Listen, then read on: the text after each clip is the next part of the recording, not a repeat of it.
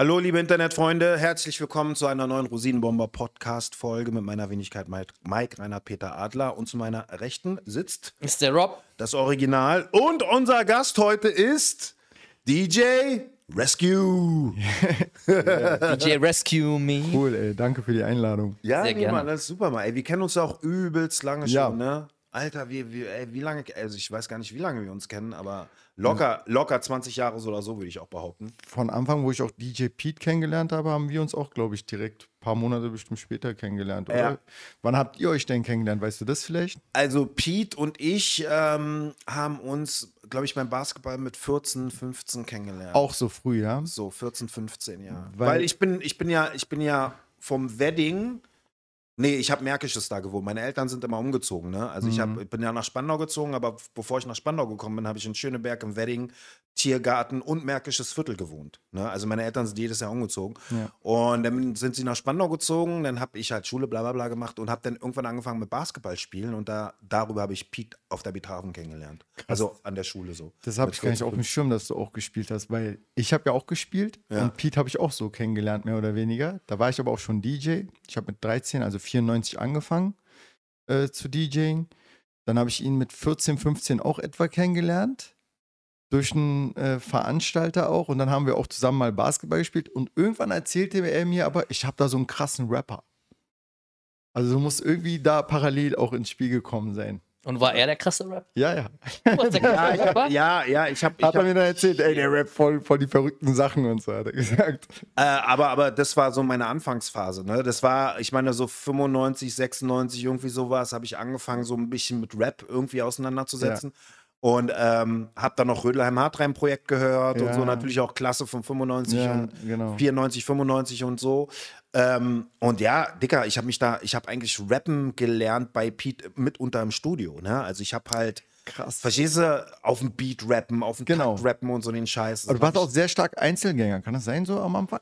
So, also, also das Rappen, hat dir das jemand beigebracht? Nö, nö, nö, nö. nö. Ich war nicht in der Crew, ich habe das alleine. Ja, ja, Ja, weil man muss sich ja eigentlich auch damit beschäftigen, ne? so Schemata, Schreibtechnik. Genau. Und vor allen Dingen war es ja damals so, diese Rap-Schemata und ich sag mal so, ähm, äh, Pen-Skills und, und äh, Technik und so, ne, das war ja damals noch nicht so ausgearbeitet. Ne? Ja. Double Rhymes und Ja, so Kreuzreime und genau. den ganzen Scheiß so. Im und Deutschen nicht. Im Deutschen, ja, im Deutschen nicht, im amerikanischen schon, aber äh, also in den 90ern, Mitte der Richtig. 90er, musstest du das ja noch selber entschlüsseln. Ja, Wie machen die das so? Ne?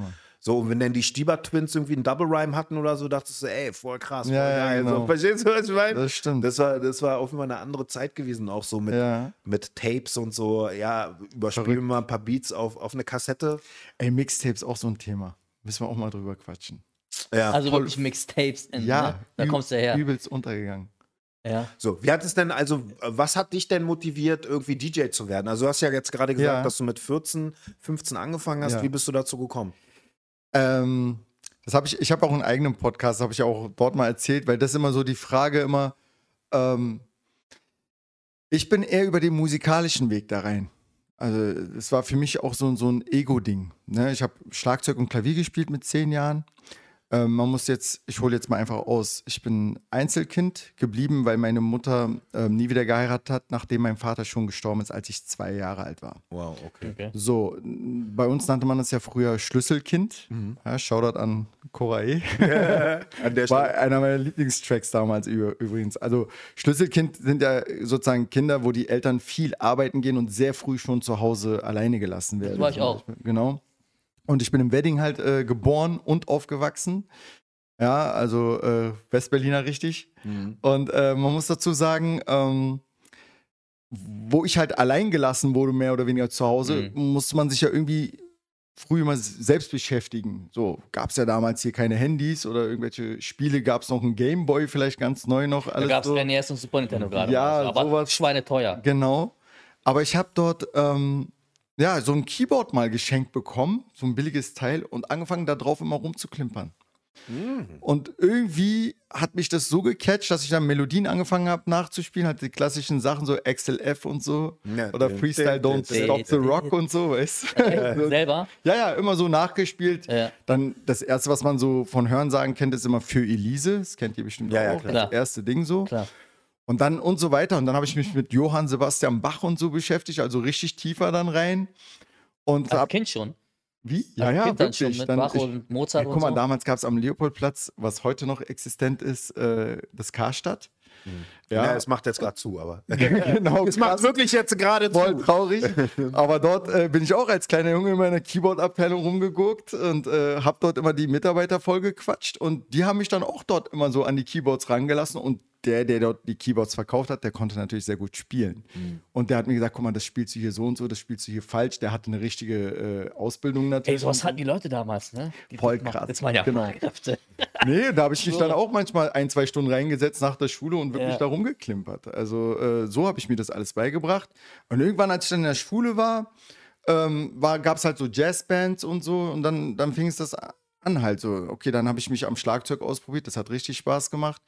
Äh, dann ging es weiter äh, an den ganzen Blasinstrumenten, ja, so äh, Saxophon, äh, Trompete, alles ausprobiert, Gitarre und so.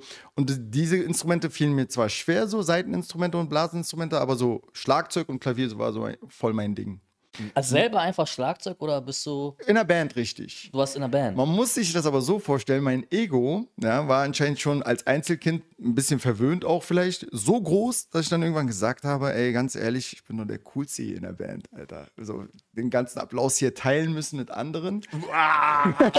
Wahnsinnig ist der Junge geworden. Ah, da war schon, ich kann sieben Instrumente, wer das war da schon wirklich von Anfang an so drinne in mir, warum auch immer. Das kam vielleicht auch, ach so, Basketball habe ich schon mit neun und mit zehn Jahren schon gespielt, auch im Verein. Ja. Und da fing das ja schon an. Basketball macht was mit einem. Gerade jetzt, ne, ich bin ja Südländer, also Türke, halb Kurde. Mein Vater war Kurde, meine Mutter Türkin. Ähm, und dann wollten wir auch noch anders sein. Wir waren ja sowieso anders, aber im Hip-Hop, wie gesagt, waren wir alle gleich. Da kommen wir vielleicht noch zum Thema ein bisschen jetzt Rassismus, Integration und sowas alles. Ja, mit, mit den Türken in dem Sinne oder Kurden damals habe ich mich ja auch nicht wirklich identifiziert. So, Deutsch war ich auch nicht. So kam man irgendwann auch zum Thema Hip-Hop. Also ich habe zu dem Zeitpunkt wahrscheinlich schon sehr früh, wie viele von uns, Michael Jackson gehört. Ja, das war so mein Idol. Ich habe auch wirklich alles von dem Poster an der Wand ohne Ende gehabt. So Michael Ja, das war noch die Zeit so. Das war noch so der letzte Bogen von Michael Jackson, den wir mitbekommen haben. Das war überkrass. So, dann kam ja schlagartig MC Hammer, Hm. so 93, so glaube ich. Oder 91. 91 war Hammer Time bei 91, 91, ja. genau. So, so die Ära. Und dann ging das schon so durch einen Zufall. Mein Onkel schenkte mir so ein, so ein, so ein, so ein, ja, so ein Karton mit ganz vielen Schallplatten drinne. Da war dann halt auch so Shannon, Let the Music Play und sowas war mit drinne. Ja, Mann. und auch, ja, ja, Mann. James Brown und so die, die typischen Platten und so ein paar Breakdance-Platten haben wir die ja genannt. So, äh, wie hieß diese Gruppe? Bomb This oder sowas äh, gab es so einen Track. Du wirst es vielleicht kennen. Bomb this? Oh, wie Nee. hieß denn die Gruppe? Das kenne ich auch nicht. Sehr, sehr bekannter äh, Break, also ja, für so einen Elektro-Track halt so. Aber auch Afrika Bambata und diese ganzen Sachen, ne, alles dabei gehabt. Und dann habe ich äh, diese Platten halt auch immer wieder gehört auf einem HiFi-Schallplattenspieler. Ich springe jetzt gerade so ein bisschen, merke ich. Aber ähm, und dort hat mich das dann so gepackt, dass ich gesagt habe, ey, das macht Spaß, das zu hören auf einer Schallplatte und dann natürlich die Hand drauf und irgendwann auch schnell gemerkt, ey, scheiße, du machst diesen Plattenspieler kaputt, weil das ist dafür nicht ausgelegt. ne? Aber hast du, hast du das auch Scratchen. vorher irgendwo abgeguckt, das mit dem Scratchen? Hast du Ja, natürlich durch Filme. Mhm. Ne? Also einer der ersten Filme, die ich geguckt habe, waren halt auch so, dadurch sind ja diese Bandenkriege auch in Berlin entstanden. Ähm, auch wieder ein Sprung. Aber Colors habe ich natürlich geguckt. Colors, so. Menace to Society, ja, Blood in, sowas. Blood out, Alter, zwei All das so, schon sehr früh auch, schon mit elf, Standard. zwölf. Boys in the Hood. Und der äh, ähm, prägendste Film allerdings, aber der kam halt einen Tick später. Also, es ist folgendes passiert. Ich war dann auf einer Oberschule halt und dort war, war erinnere ich mich dran, halt, wie ich 12, 13 war. Und äh, äh, ein Geburtstagskind in der Schule meinte dann, ey, ich mache eine Party in einem Jugendclub in Moabit. Äh, jeder soll seine zehn besten CDs mitbringen. Und äh, sowas wie DJs kannten wir ja nicht so früh. So, ne? War ja, wie gesagt, eine Schulklasse so. Und äh, ich dann natürlich schon voll die äh, CDs am Start gehabt, so Blackstreet, Akiniel, an was erinnere ich mich? Outcast, äh, äh, ähm, so auch so ein bisschen die Clubschiene halt auch so, aber auch Mob Deep und so eine Sachen dabei gehabt, ne? Und ähm, wie ich mich dann an diesem Tag, ich mache auch wieder einen Sprung, erwische dabei, wie ich CD für CD halt einlege und dann drückt man auf diese Play-Taste und plötzlich kommt so ein Geschrei von all den Freunden, die man halt dort kennt. Und dann denke ich mir so, ey krass, das macht gerade Spaß. Man erntet so ein bisschen Lorbeeren. Von einem anderen Künstler. Quasi ja, aber äh, ich habe ja den Titel ausgesucht. Ja, okay. Ah, ja, ja. ja, Da da ist- Applaus. Genau. Und da habe ich dann plötzlich gemerkt, ey, scheiß auf Schlagzeug spielen. so, ich glaube, so DJing ist schon was Geiles, weil äh, All Eyes on Me, so, ne? Das war schon krass. Das war so ein Ding, was, was ich schon immer mochte. Aber ich habe es auch gemocht, halt einfach auch, ähm, ja, vielleicht ist es einfach auch die Wahrheit über jeden Künstler, weil DJing sehe ich ja auch wie Kunst, ob du jetzt Sänger bist, Rapper, sch- schon so ein bisschen ähm, sich auszuleben darin und gemocht zu werden, Anerkennung zu kriegen. Natürlich erstmal jetzt nur fürs Titel auswählen damals. Aber später habe ich dann noch gemerkt, ey, wenn du da jetzt umsteigst auf Schallplatten und sowas alles, dann musst du auch Skills mitbringen. Und da kommt der Film äh, Juice mit ins Spiel, äh, der, der mich sehr geprägt hat, weil wir kommen ja noch aus der Zeit der VHS-Kassetten zum Beispiel, noch davor sogar noch Beta-Kassetten Beta. gab es ja auch noch. Beta habe ich nicht mal mitbekommen, aber Ja. auf VHS. ich habe. Beta noch so Echt? wahrgenommen. Was Nee, ist das? Beta. das war noch Betamax-Kassetten. Betamax. Ich kenne nur. VHS. Also. Ja, das war noch ein Tick vorher. Echt? Äh, ein bisschen. Da gab es das vorher noch? ja, Shit, nee. Die Betamax-Kassetten waren eigentlich viel, viel besser gewesen. Du konntest die, glaube ich, beidseitig bespielen Mhm. und so, ne? Und, ähm, aber trotzdem gab es dann so einen, so einen krassen Push für VHS und dann hat sich VHS durchgesetzt. Die waren wahrscheinlich äh, nicht so kompakt und groß, war wahrscheinlich, kann ich mir vorstellen. Also Betamax waren kleinere Kassetten so oder so, ja, so. das auch. Ja. Und auf jeden Fall, ähm, äh, wo ich dann Juice geschaut habe, wie, dann gab es halt so kleine Szenen, ne, wo so, äh, da, das waren ja vier Freunde und einer von denen war halt Omar Epps als Schauspieler, Ja. der dann sich DJ GQ nannte. Daher kommt auch mein Name Raz Q. Ah, okay. Ja, weil er hieß, in- er hieß in dem Film Quincy und die Amerikaner haben ja die Angewohnheit, Namen dann irgendwie abzukürzen. Immer. Ja. Und Permanent. äh, statt Quincy sagen sie dann halt einfach nur den Anst Anfangsbuchstaben Ja. Hey Q. Ja. Und ich fand das schon so cool, dass ich, äh, äh, dass ich mir dachte, ey, wenn du irgendwann mal nach Amerika fliegst oder so und äh, die dich rufen, ey Q, komm mal her und so. also hat gar nichts mit meinem richtigen Namen zu tun, weil ich heiße ja Ömür. Ja. Ja, türkischer Name. Und äh, dann dachte ich mir so, okay, aber jetzt musst du mal gucken, was du findest mit CUE im Wörterbuch nachgeschlagen und so. Und äh, dann habe ich das Wort Rescue gesehen, wie retten. Und da habe ich noch weiter nochmal gedacht. Also echt, war sehr früh so ein Scharfdenker, glaube ich. Äh, dass ich gesagt habe, hey, irgendwann, wenn du es sehr weit bringst, dann äh, willst du keine namensrechtlichen Probleme haben, weil irgendein Vogel sich genauso nennen wird. Äh, schreib's lieber anders. So, und dann äh, habe ich geguckt, so Rescue, okay, dann mach zwei Namen draus. Raz, also R-A-Z Okay. und äh, Bindestrich oder ohne Bindestrich einfach ein großes Q. Weil es gibt, glaube ich, schon einen, ne? Der Rescue, also wirklich wie Rescue Weiß- geschrieben wird. keine ne? Ahnung. Bestimmt. Gibt's, glaube ich, schon. Ja, Glaub heute, aus heutiger Sicht würde mich das auch nicht wirklich stören, Ja, äh, ja, wenn ich ehrlich bin, weil DJ-Namen gibt es halt doppelt und dreifach. Aber Okay. damals gab es einen Rapper, der hieß Razzcast. Genau, das war aber daran gar nicht angelehnt. Äh, Und dann habe ich auch noch äh, sehr früh gelernt, so, ey, im Hip-Hop schreibt man statt mit S alles mit Z. so. Und dann habe ich das halt Ratz Q geschrieben und ähm, heute nennen sie mich halt nicht Hey Q, sondern Ey Raz, Razzy, Ratze. Und, das Und sind in so welchem die, Alter warst du, wo du deinen Namen dir gegeben 13. hast? Da Direkt- warst du 13. direkt Seitdem 13. ist Rescue. Krass, Alter. Ja, Mann. Direkt dort schon, so ist das auch geblieben dann. Mhm. Und klar, im Verein haben sie mich erstmal ausgelacht, "Ah, was ist das für ein Name und voll, klingt voll nach Techno und bla. Und das aber im Endeffekt ne, auch früh gelernt, damit halt sich nicht von der Gesellschaft beeinflussen zu lassen. Und da fängt es halt oft immer mit Freunde und Familie an. Ne? Das sind ja die ersten, die immer mitkriegen, wie du dich veränderst, wenn du dich veränderst. Ja, oder wenn du eine Entwicklung machst und so. Und da muss man schon immer gegenhalten, habe ich das Gefühl. Also es fing bei mir schon sehr früh an, immer äh, irgendwie gegen den Strom schwimmen zu müssen. So. Bis dann alle gesagt haben, ey, ist ja voll cool, was der erreicht hat. Weil du dann irgendwie nicht Ja, was erreicht hast. ne? Richtig. Und das ist halt äh, schon, das habe ich sehr früh halt mitbekommen. So. Ja. Aber jetzt haben wir einen Sprung gemacht. Also im Wedding, weiß ich jetzt gar nicht mehr, wo waren wir da am Anfang? Äh, wie, du, wie, du zum, wie, du, wie du zum DJing gekommen Genau, bist. das ist halt so, ja, das gehört halt alles dazu so. Das waren so die Eindrücke und nach dieser Party habe ich dann wirklich für den ersten Plattenspieler gespart. Das ist so die typische DJ-Story, die wir DJs fast alle haben, aus der Zeit zumindest. Ähm, weil die einfach auch sauteuer waren. Also 1000 Mark Ja, ja, war, das sind war- gefühlte 1000 Euro immer noch. kosten Nee, die Teller so. Ja, ja, aber technisch, ja. 1000 Mark damals waren sehr viel mehr wert als 1000 Mark heute. Das stimmt. So, ne? Ja, ja, richtig. Aber waren die, waren die nicht noch teurer als 1000 Mark? Nee, so 800 und 1000, so zwischen 800 Ja, und 1000 Mark haben die richtig. gekostet. Aber man braucht ja zwei. Das, das kommt auch einen Mixer. dazu. Und dann brauchst du noch einen Mixer. Also 3000 Kopfhörer und, genau, also das war 3000 unvorstellbar. Und vor allen Dingen, du musst auch die Nadeln kaufen. Ja, ne? ja, Die Nadeln noch. musst du nochmal extra kaufen. Verschleißteile. Das genau. sind auch nochmal 200 Mark, 250 Mark. so Wo hast du die herbekommen als Zwölfjähriger? Ich habe äh, mit drei, zehn, 13 war, nee, 13 war ich da. Da warst du gerade 13 äh, und genau dieser eine Sprung, ähm, ich hatte Glück gehabt. Das war ähm, eine Pizzeria dort, Mhm. ja, äh, die mich dann arbeiten lassen hat, natürlich schwarz, für 20 Mark. Kinderarbeit. ja, für 20 Mark am Tag äh, ähm, äh, Pizzaflyer äh, austragen zu gehen. Das habe ich gemacht. Das habe ich sieben Monate gemacht, bis ich dann so an die 900 bis 1000 Euro sparen konnte. ja, so geht's auch. Ja, ja, ganz heftig. Und ähm, dann meine Mutter auch wirklich gesehen hat, ey, der meint's ernst. Und die ist übrigens nur Altenpflegerin gewesen. Also hat es auch durchgezogen, 45 Jahre bis heute. Ist jetzt seit drei Wow. Jahren, ja, ja, seit drei Jahren in Rente.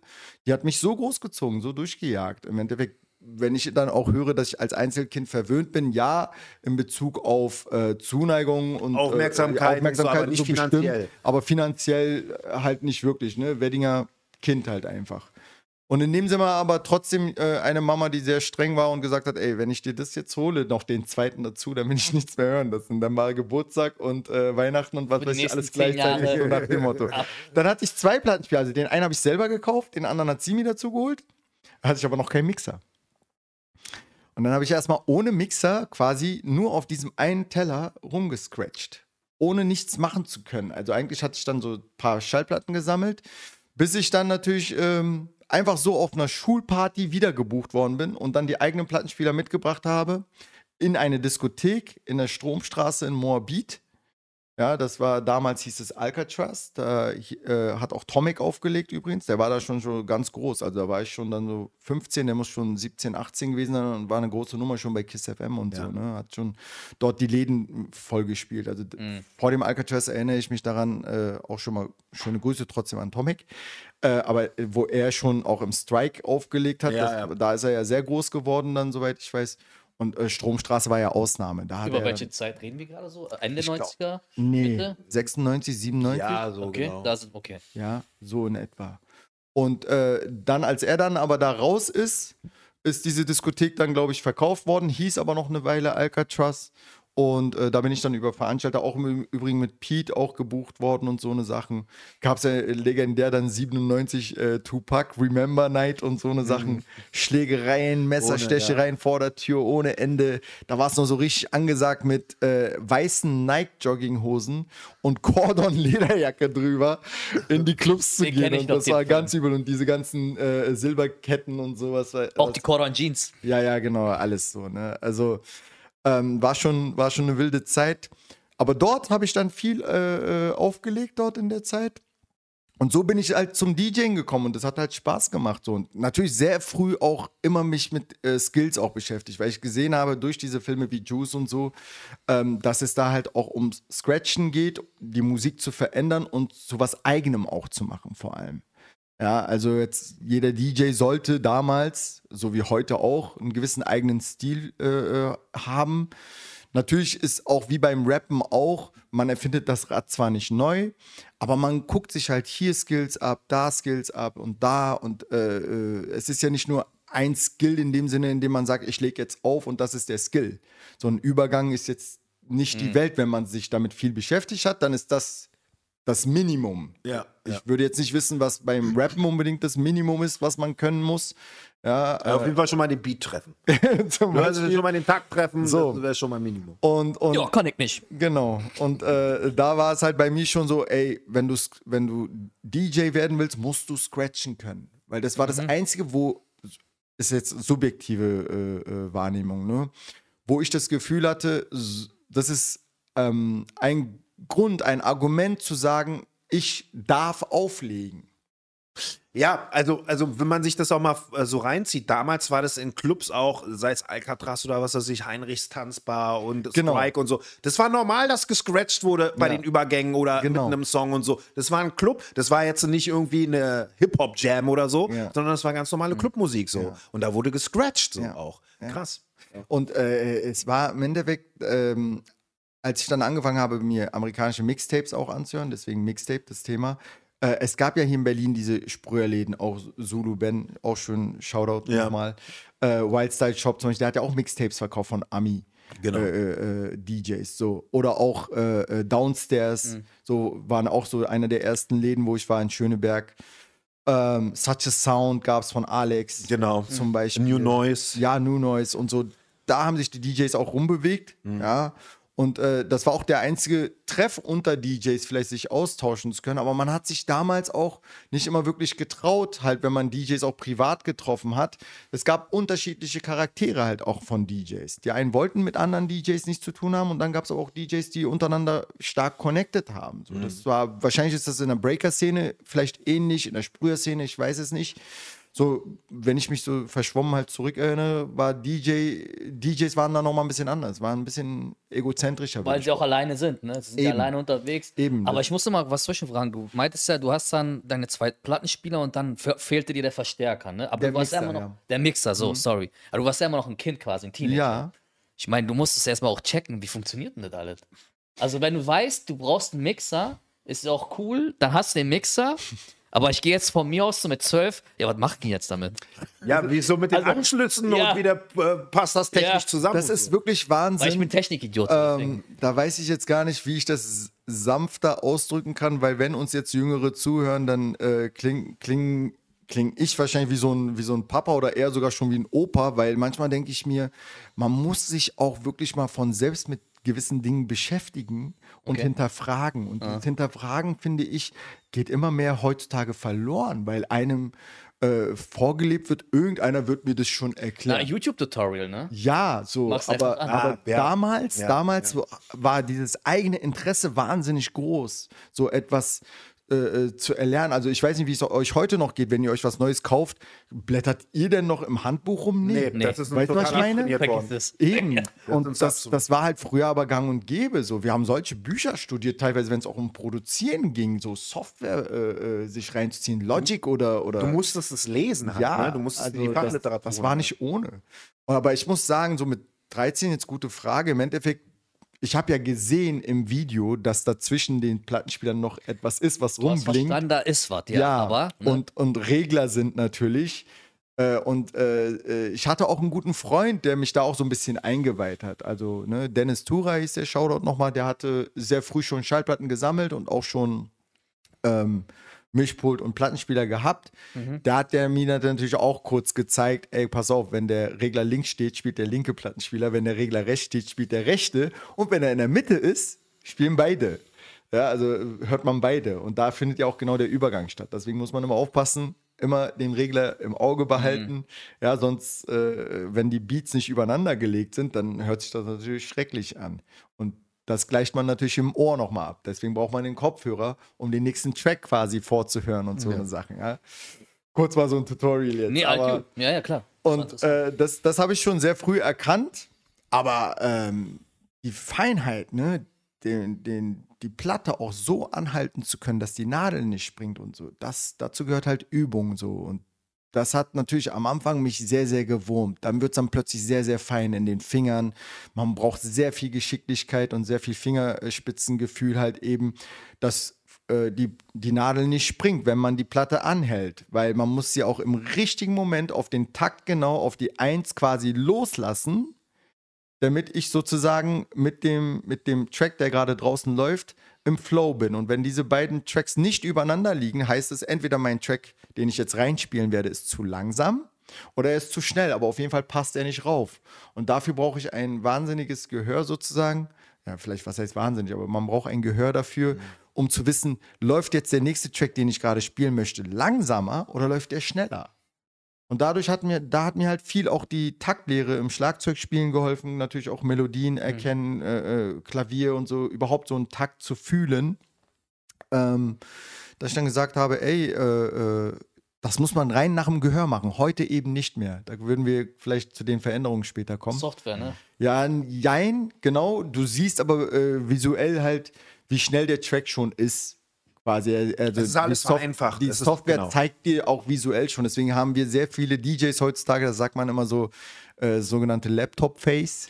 Genau, ja, dass die nur noch, dass die so nur noch sozusagen auf dem Laptop starren, so, Ja, voll, wenn ja. sie Fotos äh, äh, geschossen kriegen, so, weißt du? Und auf den Bildern sind die DJs immer so nur auf dem Laptop. Die haben auch so nur so zwei Wochen Workshop und dann sind die fertig.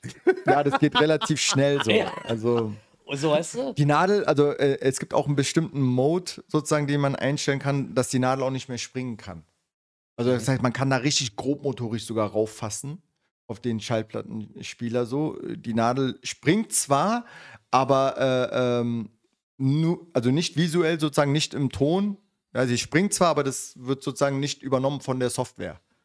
Sie kann jetzt springen, wie sie will. Hm. Der Track läuft einfach ganz geradlinig weiter. Mhm. So, das ist zum Beispiel heute so. Hm. Ja, also das Also ist ja alles vereinfacht, ne? für mich alles, ist es auch sehr schwer. Ich lege ja auch mittlerweile mit Laptop auf.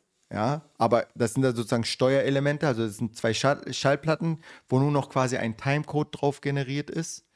Ja, so ein Piepton, der sich in den Frequenzen nur verändert. Dadurch, weil, äh, äh, wenn ich das jetzt sozusagen jetzt einen Track anwähle, ist der sofort auf der Schallplatte drauf. Ich muss nicht mehr kistenweise Schallplatten schleppen. das war auch mal so eine Ja. Sache, Alter. Wenn, wenn, Pete, wenn Pete irgendwo aufgelegt Mann. hat, Alter, so, und dann die scheiß Schallplatten, denn diese scheiß Schallplattenkisten aus dem Kofferraum in den Club rein. Ja, ja. Und dann hast du da Leute, so, die sagen, ey, hast du Tupac so und so da? Hast du von Biggie Smalls so und so? Hast du so und so? Und dann hast du die Platte nicht dabei. Richtig, dann Verstehst du, ist natürlich, ey, ist heute nicht da, aber Alter, du hast da zwei, drei Plattenkisten geschleppt, ey, das ist so schwer. Das kennen die auch heute gar nicht mehr. So, Also, wenn, ne, wenn die Leute nach einem Track fragen so, und du denen sagst, du hast das nicht, oder noch schlimmer, vielleicht du kennst das nicht. Wenn du es nicht kennst, hast doch Internet. Ja. Ja, aber wenn ich es nicht kenne, spiele ich es nicht. Also, nicht, es ne? geht doch theoretisch schon. Also, ne, aber es kann doch nicht sein, dass äh, ich als DJ etwas spiele, was ich nicht mal kenne. Und selbst wenn es jetzt gerade der angesagteste Track ist oder was auch immer, dann, dann kenne ich ihn halt nicht. Dann muss ich meine Auf Hausaufgaben meinetwegen besser machen oder ich notiere mir das in dem Moment, gehe nach Hause und ziehe mir den dann da erstmal rein. Weil es muss ja in dein Set auch passen. oder? Richtig, das wollte ich sagen. Und dann überlege ich mir vielleicht, wo ich es beim nächsten Mal einbaue. Weil ich halt auch ganz genau weiß, okay, jetzt könnte er reinpassen. Aber einfach so nach dem Gefühl, nur weil jemand aus dem Publikum da rausspringt und sagt, spiel das jetzt mal, das war früher auch nicht anders. Also früher äh, wäre das eh noch mal ein bisschen anders gewesen. Da ging man noch ganz anders auch ran an die DJs, so bis man dann sich etwas wünschen konnte. wenn- Ich dich. Ich so, ey, spiel mal Ding. genau so. wenn du, wenn du natürlich, wenn du natürlich gute Connections hattest zu den DJs, aber in, in den Ich habe auch gesagt, nö, mach ich nicht. Ja, wahrscheinlich. Also, ähm, das ist sowieso ein, so, ein, so ein Thema für sich, so halt. Aber ähm, heute wird ja noch nicht mal mehr so gesprochen. Heute kommen sie direkt mit dem Handy, halten sie einfach vor. So. Ja? Das will, Reden nicht mehr mit dir. Halten einfach nur das Handy vor. Also, ich, Ich habe auch schon einigen Leuten weißt das, du? das Handy aus der Hand genommen, meine Nummer eingespeichert und zurückgegeben. So. Geil. Kommt drauf an, bei wem, ne? Natürlich, ne? Nicht bei nein. jedem. Aber ähm, nein, also im Endeffekt, äh, äh, man, das macht einen schon auch aggressiv. Klar, irgendwann willst du, äh, schiebst das Handy weg oder so oder wünschst dir schon ein bisschen mehr, wie, wie soll, wie soll man sagen? Menschlichkeit.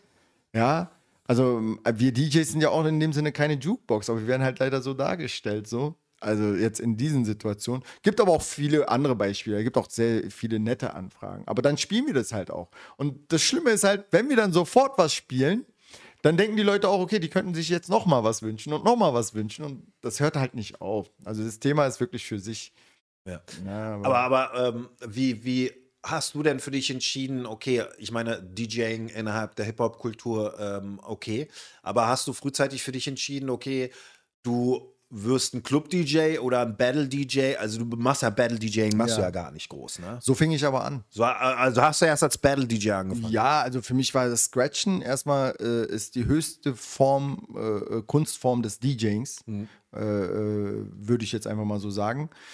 Ähm, weil auch das Thema Battlen war für mich am Anfang so, jetzt nicht, dass ich dieses Competition-Feeling hatte, gegen einen anderen besser zu sein.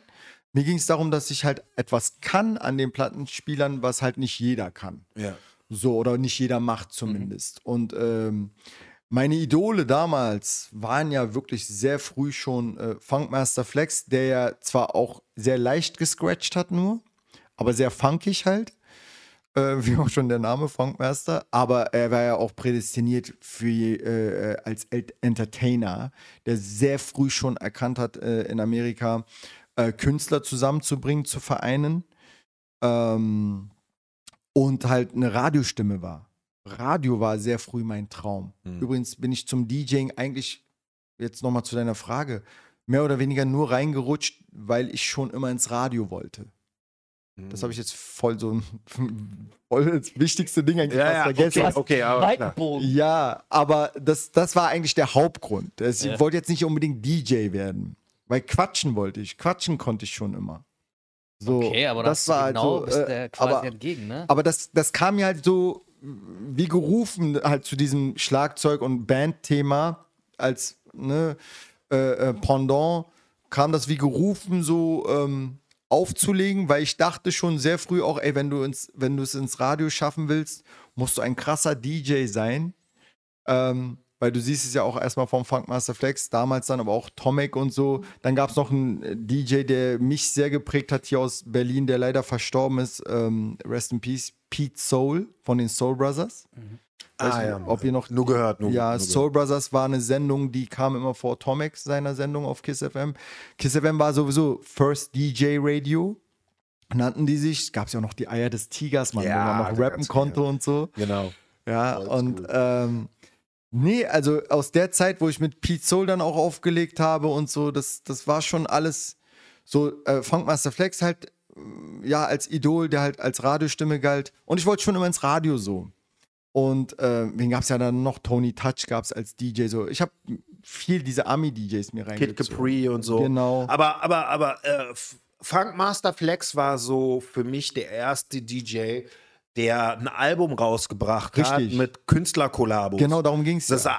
das war so, dachte ich mir auch so, das hat er, später hat er dann auch äh, Kid Capri und andere ja. und ähm, DJ Clue und so haben, genau. haben, das alles auch noch so nachgemacht. Ich ja. habe das Gefühl, die sind nach Flex gekommen. Richtig, ist ja auch so. Sonst haben alle immer davor Mixtapes gemacht, das war das DJ-Ding überhaupt so, genau. weißt du, wenn du in genau. Vinylladen warst, so wie New Noise oder Such a Sound oder wie auch immer, gab es immer Mixtapes, so, weißt du, es war das Ding gewesen, auch die Berliner DJs, ganz ja. viele haben das gemacht, MK1 und hast ja, nicht gesehen. Genau. So, aber bei Funk Flex war es erstmal, habe ich mich voll gewundert, bin ich in den CD-Laden gegangen Richtig. und habe halt gesehen, so, äh, DJ Funk Master Flex hat ein Album ja. und da habe ich drauf geguckt. Waren natürlich voll viele Namen drauf, die ich zu dem Zeitpunkt noch nicht kannte, wie Big Punisher, der halt noch nicht bekannt war. war das Anfang 90er oder? Äh, das war, das war auf jeden Fall Anfang 90er. Das war, glaube ich, wenn nicht 91 oder so, irgendwie 91. sowas. 91, 90, Teil 1. Teil 2 dann 93, 94, glaube ich. Und das hat mich voll gewundert. Dachte ich, äh. So. Aber Dr. Dre ist ja auch eher so in die Richtung eigentlich. Ich meine, war ja auch DJ. So. Ja, aber er hat ja dann gesagt, okay, er ist Produzent, so und ist okay. dann voll in die Producer-Ecke gegangen und hat halt auch gerappt, ne? Darfst du okay. noch nicht vergessen. Ja, hat dann auch, der ist Multidings gewesen. Aber, aber Funk Flex hat tatsächlich nur, nur gemixt ja. und ich weiß noch nicht mal, ob er die Songs auf, seinen, auf den Alben produziert hat. Ich glaube, der hat die nur zusammengestellt, ne? Nein, also bei ihm war ja das, ähm, ähm, wie sagt man denn, sein Markenzeichen oder mehr oder weniger. Er hat Instrumentale gespielt, quasi, was man ja heute, glaube ich, ähm, wie nennt man das? Quasi auf, auf, also er hat Instrumentale gespielt von bestehenden Songs und hat quasi die Rapper uh, darauf einfach freestylen lassen. So. Ja. ja. Ich wusste auch zum Beispiel damals gar nicht den Unterschied zwischen Freestyle in dem Sinne und, äh, wie nennt ihr das, Off the Dome? Ja. Das gab es irgendwie gar nicht. Also Freestyle hatten wir immer das Gefühl, äh, das war doch direkt aus dem Kopf, dachte man. Ja, ja, ja, ja genau, genau. Und die Amis, ich habe dann auch später heute so, erst sagt so, glaube ich na, für mich war Freestyle immer wirklich was direkt aus deinem Kopf. Ja, aber irgendwann so, wurde so, es so habe ich das so, so ja. Klasse 93, 92, ja. also so MC René und Specs. So steht es auch in den hießen. Booklets. Also, so, ja, ja, das war für mich Freestyle, dass du das gerade entwickelst und dann einfach rausspuckst. So, ne? Aber die Amis haben dann aus der Ami-Richtung habe ich dann mitbekommen, okay, das ist ein Text, den du hast, aber auf unterschiedlichen Beats-Raps teilweise. Ja, genau. Das war so strange. Das fand ich auch Also, strange. das hat Funkmaster Flex so gemacht. Der hat halt einfach Instrumentale gespielt und die haben dann wahrscheinlich so einen 16er einfach nur mit seinem Namen eingebaut. Ey, Funkmaster Flex, ich bin hier bei ihm im Studio und rappe und bla. Und irgendwie so waren diese ganzen Tracks. Das waren ja keine fertig. Ich glaube, paar Tracks, die waren auch fertig. Ein paar. Und die wurden auch exklusiv auf seinen äh, Mixtapes veröffentlicht. Danach später konnte man die auch als Maxi quasi kaufen. Ja, ohne halt äh, Funkmaster Flex Gequatsche dazwischen so. Ähm, aber äh, er war immer so der Erste, der dann was Neues auch mit präsentiert hat, so. Ne, wie du gesagt hast, Genau, ein paar ja. Künstler waren dann schon neu. Also seine Künstlerin, die er dann zum Beispiel auch ein sehr bekannter Track, Every Day and Every Night, Mhm. ähm, äh, Yvette Michel, I'm crazy for you, Mr. DJ, so Mhm. eine Sachen. Ich glaube, die ist bekannt geworden durch ihn. So, ne? Ja, aber die, die, die DJ-Kultur damals war schon eine sehr, sehr starke. DJ-Club-Radio-Kultur, so, ne? Voll. Das war so, äh, also auch, auch in den Läden, so, so die ganzen Brick-and-Mortar-Läden, so, wenn du dann da reingekommen bist, da hast du ja immer regelmäßig DJs gesehen, jeder hat irgendwie nach Bootlegs geguckt. Ich habe ja auch extrem viele, also für einen Nicht-DJ Ja. Habe ich extrem viel Vinyl, ne? Ich meine, weißt, wisst ja, ich habe extrem Ja. viel Vinyl, ne? Richtig Der voll viel Richtig viel. Vinyl, ja, richtig, weil ich war auch in meinen Plattenläden, Läden, hab mir die Bootlegs gezogen, Ja. hab mir Alben auf Platten geholt, so, hatte Nas, ich weiß noch, ähm, das Elmatic-Album von Nas, als das rausgekommen ist, 94, 93, 94, ich bin, ja- ich bin ja zu Fnac gegangen und hab das da geklaut. Ne? Krass. So, weißt, kennst du dich noch an Fnac? klar, erinnern? Mann, Wir haben alle Fnac Franzö- ausgeraubt. französische Kaufhaus. Genau, französische Kaufhaus. Und ich habe das, äh, hab da extrem viel geklaut, so. Und unter anderem. Ja, ja, aber es ist. Ich glaube, der extrem viel Ja, geklaut. aber ist, ist halt so, wir sind halt in, in Rudel sind wieder hingefahren und haben halt äh, die Regale ausgeräumt. Und ähm, dann habe ich mir aber trotz allem das Ilmatic-Album habe ich mir noch auf Vinyl gekauft, weil ich es unbedingt auf Vinyl haben wollte. Das ist voll krass. Und ich war regelmäßig im, im Plattenladen. Aber kurze Frage dazu. Hast du wirklich jetzt, ich meine, es hört sich jetzt komisch an, aber als Rapper packst du dann echt die Nadel drauf und hörst dir die Sachen Ja. einfach einzeln an, ja? Ja. Ich habe ich hab auch so äh, äh, äh, Tracks geschrieben, weil ähm, das, was mich so an Vinyl gebunden hat, war nicht der Klang oder so, weil Ja. du hattest es auch auf CD, okay, wenn du es irgendwie dieses Knackige haben möchtest, Ja. so, weißt du, okay, dann ist es vielleicht ein Fetisch oder keine Ahnung, eine Art und Weise, Musik zu genießen. Bei mir war das gar nicht das Ding, ich leg die Nadel auch drauf, so, sondern es war Bootlegs. Ich habe voll auf Bootlegs gestanden. Ich habe voll auf Songs gestanden, die noch keiner kannte. So. Verstehst du, ich war immer auf dem Basketballplatz Betraven gewesen und äh, da waren ein Haufen Dudes gewesen, so auch hier, so die Clique Ja. und so.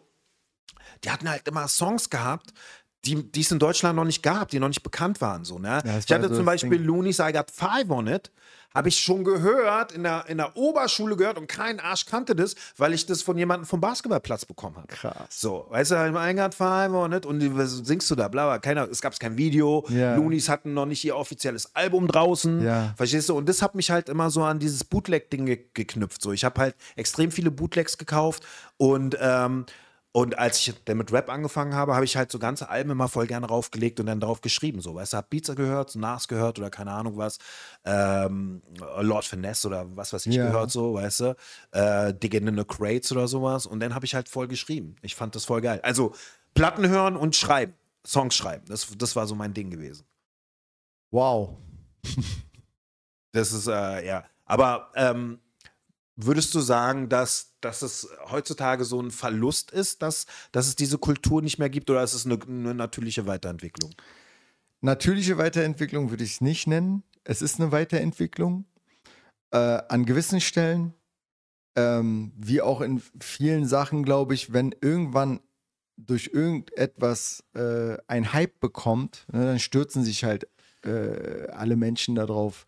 In erster Linie ähm, kann man auch der Jugend nicht verübeln, wenn, wenn, wenn die untereinander natürlich anfangen, eine Sache zu feiern und das dann bis zum Podium hochheben so und dann sagen, okay, das ist jetzt das neue Ding so. Was meinst du jetzt als Beispiel? So Als Beispiel will ich jetzt oder sowas? Oder? zum Beispiel, also die Sache ist, es gibt halt wirklich die Technik, Menschen, ne, die glauben, ja, äh, die Schallplatte sei jetzt neuer, äh, wenn ich jetzt mit Schallplattenspielern irgendwo auflege, als das, was die kennen. Weil es gibt ja mittlerweile schon, ja klar, also wenn ich jetzt mit Schallplattenspielern irgendwo antanze, dann sagen die, Alter, warum machst du dir das so schwer? Also, Die sehen darin nicht äh, diese, diese, diese Handwerk gesagt. ja, so. diese Einzigartigkeit sehen die darin gar nicht. Das ist so, oh, der macht sich das Leben ja viel zu schwer, dann noch nadeln und putzen und rüberpusten und äh, Weil meistens nur ein Laptop zu sehen ist, ne? also, also, ja, ja. Mhm. Also, äh, äh, Im Endeffekt, äh, mittlerweile ist es so, also die Entwicklung ist die: Schallplattenspieler, dann CD-Player, dann CD-Player, mit dem man scratchen kann. Ja, äh, und die gibt es ja bis heute noch. Und vom CD-Player zum USB-Stick. Ja, also das heißt, man kann jetzt, äh, schiebt jetzt keine CD mehr rein, hat zwar noch so eine Drehscheiben auf diesem Gerät, quasi ist ein Steuerelement. Genau, diese, diese Ja, schwarzen Teile steckt da nur noch ein Stick rein. Vorteil ist natürlich gerade bei den Techno- und House-DJs, die ihre Songs auf den Sticks drauf haben, die dann international vor allem rumtouren, die müssen halt diese, diese Kisten nicht mehr mitschleppen. Die haben wirklich nur diesen USB-Stick dabei. Ist das crazy. Richtig übel. Also so auch so, dann haben die so, so eine Kette so oder so. Kette und dann hier dran so. Hier, mal Weißt du? Millionen hängen. Ja, ja, Ich genau. habe meine Welttournee Ja, ja. Hals gebunden. Ohne Witz, sozusagen. also das sind die krassesten DJs, reisen einfach nur mit einem USB-Stick. So. Aber ist auch Flex, ne? ja, voll. Muss man, muss man mal sagen. Und, und ähm, ja, also damit und jetzt noch eine Weiterentwicklung äh, wäre halt mit dem Laptop. Und äh, mit dem Laptop ist es so, man hat seine ganzen MP3s auf dem Laptop drauf, hat halt äh, eine Software, eine DJ-Software, ähm, wo man einen kleinen Konverter hat, wo man die Kabel anschließt, quasi über US, äh, USB-Kabel an diesen Konverter, vom Konverter dann halt zu dem Mixer, zu den Plattenspielern. Und dann ist es so halt, entweder hat man als Steuerelement eben diese Schallplatten, von denen ich gesprochen habe, wo man dann noch echte Schallplattenspieler zwar benutzt, äh, die halt auch pro Plattenspieler, der wiegt 14, 15 Kilo so, ne? Also die auch jetzt transportieren, sch- jedes Mal ist ja immer noch nicht so leicht. Und da gibt es Kompaktgeräte, quasi alles in einem. Also quasi die Drehscheiben in einem und halt den Mixer auch schon, alles in einem Gerät. Und die kann man auch für 100, 200 Euro schon erwerben, so ganz klein. Ja. Dadurch fangen halt viele Kids damit halt auch an.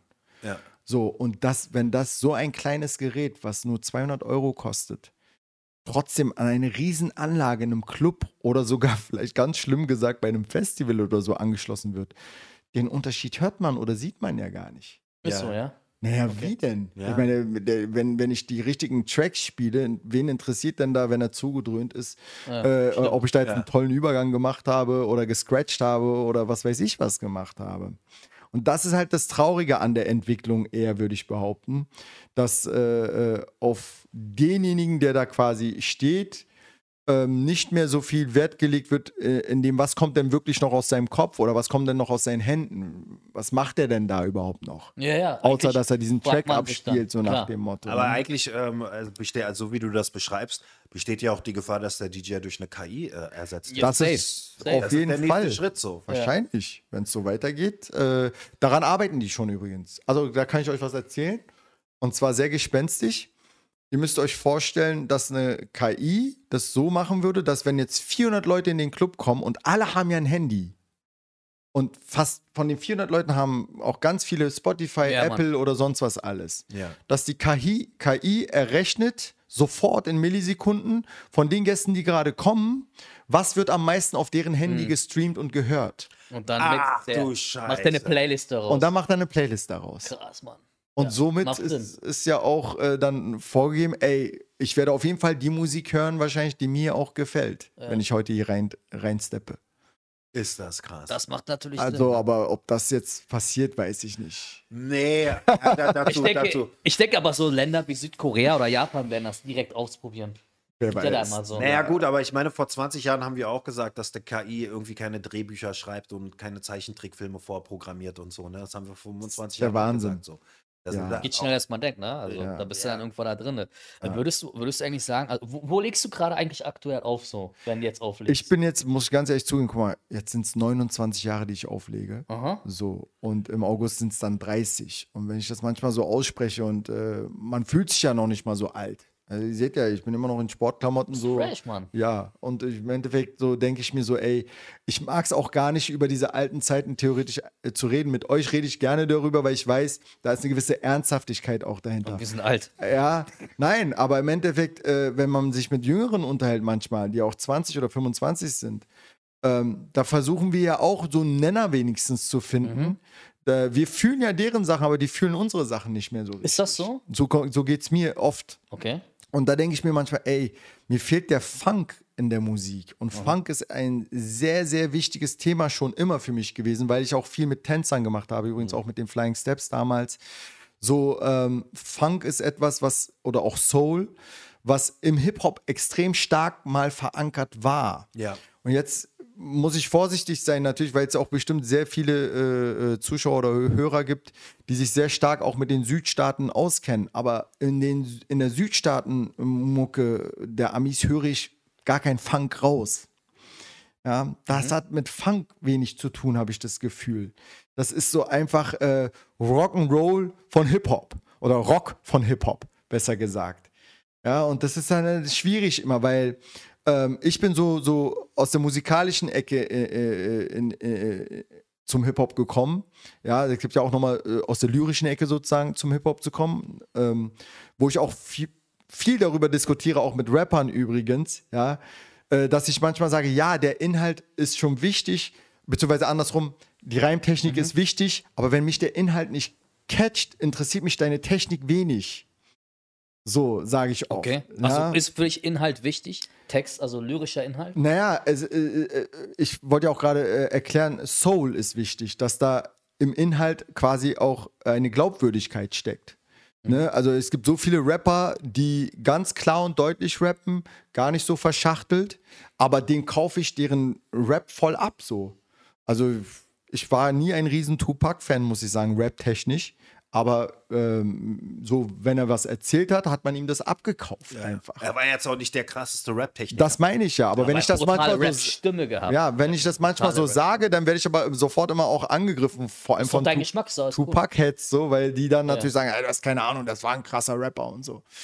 Sag ich, ja, kann man so oder so sehen, aber ich bin auch. Aber rap-technisch war Tupac nicht krass. Rap-technisch ja. war er nicht krass. Ja. Der war halt ein sehr emotionaler und äh, genau. Attitude-Rapper. Genau. So. Das hat eine geile Stimme und, gehabt, und, wie du schon meintest und ja. so. Und beim DJ. Und er hat auch geile Lines, aber handwerklich war Immer er ein Wiedererkennungswert, egal. Also das Zum Beispiel, was uns, äh, übrigens nochmal auch, äh, schöne Grüße nochmal an DJ Pete, was Pete und mich auch sehr verbunden hat, schon gleich beim Kennenlernen, war auch dieses Scratchen zum Beispiel und dass wir auch so unterschiedlich waren in unseren Skills. Mhm und was ich damit sagen will, ist auch, auch beim DJing ist es so, dass wir eine Personality mit auf die Bühne bringen. Und für mich, oft werde ich immer äh, auch von anderen gefragt, was hältst du denn von dem und dem DJ? Ich weiß nicht, wie es unter Rappern ist, wenn man das gefragt wird. Was hältst du denn von dem und dem Rapper? Es ist immer schwierig, weil ich, stelle mich ja jetzt nicht als der DJ von allen hin, so nach dem Motto, und ich würde auch ungern äh, Kommentare über andere DJs abgeben, weil es dann sofort heißt, der und der hat das und das über dich gesagt, ja, ähm, und dann geht man sofort auf diese Skill-Ebene. Mhm. Na, wer ist das denn? Was kann der denn überhaupt, dass er da behauptet, ich könnte nicht scratchen oder so? Oder ich könnte nicht das und Aber das. das ist geil. Also das ist ein bisschen geil, wenn man dann so, wenn man dann so Skills, wenn man so an den Skills misst. Aber erzähl weiter. Ja, aber ich denke mir dann so an erster Linie, und da komme ich jetzt zu, der, zu dem Beispiel mit Personality auf die Bühne bringen. Viele DJs, ich will jetzt einfach mal, ich share jetzt mal wirklich auch 90 Prozent über den Kamm. Aber ähm, die spielen einen Track und ich sage immer, die verstecken sich hinter diesem Track. Weil es ist keine Kunst, Asha Yeah zu spielen und das Publikum schreit und der DJ denkt, er ist jetzt krass. okay. Aber wenn du einen unbekannten Track spielst, oder ich sag mal einen nicht so bekannten, oder einfach nur einen geilen Übergang machst und die Leute trotzdem noch bei Laune hältst, dann sage ich, der Typ hat Personality, weil die Leute feiern nicht nur den Track, sondern wie der Typ das gerade gemacht hat. Mhm. Und vielleicht macht auch nur der Typ das gerade so. Und Weil er das, sich auch vielleicht dazu noch bewegt, was eine genau, eigene und, Attitude und, ist. Und, und dann spricht er auch andere Kollegen an quasi, weil auch als DJ ich dann auf dieser Party sage, ey cool, der spielt jetzt nicht nur einfach ein Set runter, sondern der will auch sein eigene, seine eigene Note mit reinbringen. Und das war zum Beispiel Pete auch schon von Anfang an. Also er hat die Sachen, die ich gemacht habe, ich war so der klassische Club-DJ schon von Anfang an, nachdem ich zwar mit dem Scratchen und so, da habe ich dann irgendwann gemerkt, ich komme an einen Punkt, ganz schnell, nach sechs Monaten konnte ich sehr viele Scratch-Arten schon, ich könnte euch jetzt mit den Begriffen zwar voll labern, aber es gab halt so bestimmte Scratch-Arten, die sehr schwer sind und so, die habe ich schon sehr früh äh, drauf gehabt. Ich habe mir sehr viele DMC-Battles angeguckt, also es sind so internationale DJ-Meisterschaften und so. Ja. Das gab's auch? Ja, gab ja, ja. schon sehr früh. 89 Krass, ging das schon an. Oder 88, glaube ich. Vielleicht sogar noch früher, ich weiß nicht. Aber in dem Sinne, ja, ja. Das fing schon sehr früh an. Und auch hier in Deutschland gab es ja auch schon ITF und sowas, deutsche Meisterschaften und so. Ja, Mark Hype zum Beispiel. Den müsst ihr mal einladen. Ja, DJ Hype. Ähm, Ähm, ich hab nur, der ist ja auch voll der Star Wars-Fan, ne? Der ist ein Ja. Oh, dann, dann, dann. absoluter Ja. Star Setz Wars-Fan. den neben mir, Digga. Ich Ja, ja, Star Wars geil. So DJ Hype, ey, der hat, der hat so diese ganzen alten Spielzeugeditionen und so, ne? und äh, diese ganzen Figuren und so. Ich habe mal irgendeinen Bericht gesehen. Ja. Oder irgendjemand hat mir das erzählt. Ich habe ihn auch schon interviewt. Der ist ein klasse Typ, aber war- der, der, der, der hat ja auch, Auch? einmal, der hat ja auch mehrmals gewonnen, ne? Ja, der ist zweimal sogar, glaube ich, ITF. Äh, Auch ITF, äh, deutscher Meister. Meister. War auch im Klar? Faderheads war seine äh, äh, Crew. So, und da waren ganz, ganz äh, viele richtig nerdige, kranke DJs mit in dieser Gruppe auch. Und ähm, Hype muss man auch sagen, auch ich hab, bin in meiner Laufbahn auch mal äh, in der Station Hype quasi äh, aufgetaucht, weil der hat so Workshops gegeben für DJs auch und so eine Sachen. Also er hat auch was für die Kultur getan und immer, ey, komm. Und damals war das ja auch so, wie wir gesagt hatten, wir hatten nun diese VHS-Kassetten. Wer hatte denn schon Hip-Hop-Filme und Hip-Hop-Kassetten? Man musste ja immer links und rechts irgendwie anfragen. In der Schule so. Ja, Kumpels immer. gemacht, Und die Filme du? waren ja auch immer ab 16, ab 18. Ja, so Menace Also- Society war voll der brutale Film Ja, damals. so, ne? Das genau. war voll, boah, der ist voll krass, der Ja. ja. halt so einfach so in den Laden. Ja, genau. Übel und nimmst auf auf Video. Also, äh, äh, und ich muss dazu sagen, also, ähm, ja, also diese Meisterschaften mir reingezogen so, weißt du, und, und, und, und, und worauf wollte ich jetzt hinaus? Mit dem, äh, mit dem Soul-Ding und Personality. Und der, der, der, äh, also dieses, dass der DJ einen eigenen Stil entwickelt, genau, so, das war schon früher sehr, sehr wichtig. Man wusste dann schon immer, okay, ähm, das ist ein Club-DJ, der, äh, das ist eher so Underground. So, Pete zum Beispiel hat sich nie vom Club-Ding so groß äh, beeinflussen lassen, soweit ich weiß. Der ist ja dann auch richtig mehr in diese Produktionsschiene Genau, gegangen und Beats gemacht und so alles. Und hat auch immer reale äh, äh, Hip-Hop-Künstler gehabt. Also immer so, die auch, auch Straße sind teilweise auch, und aber auch trotzdem lyrisch krass.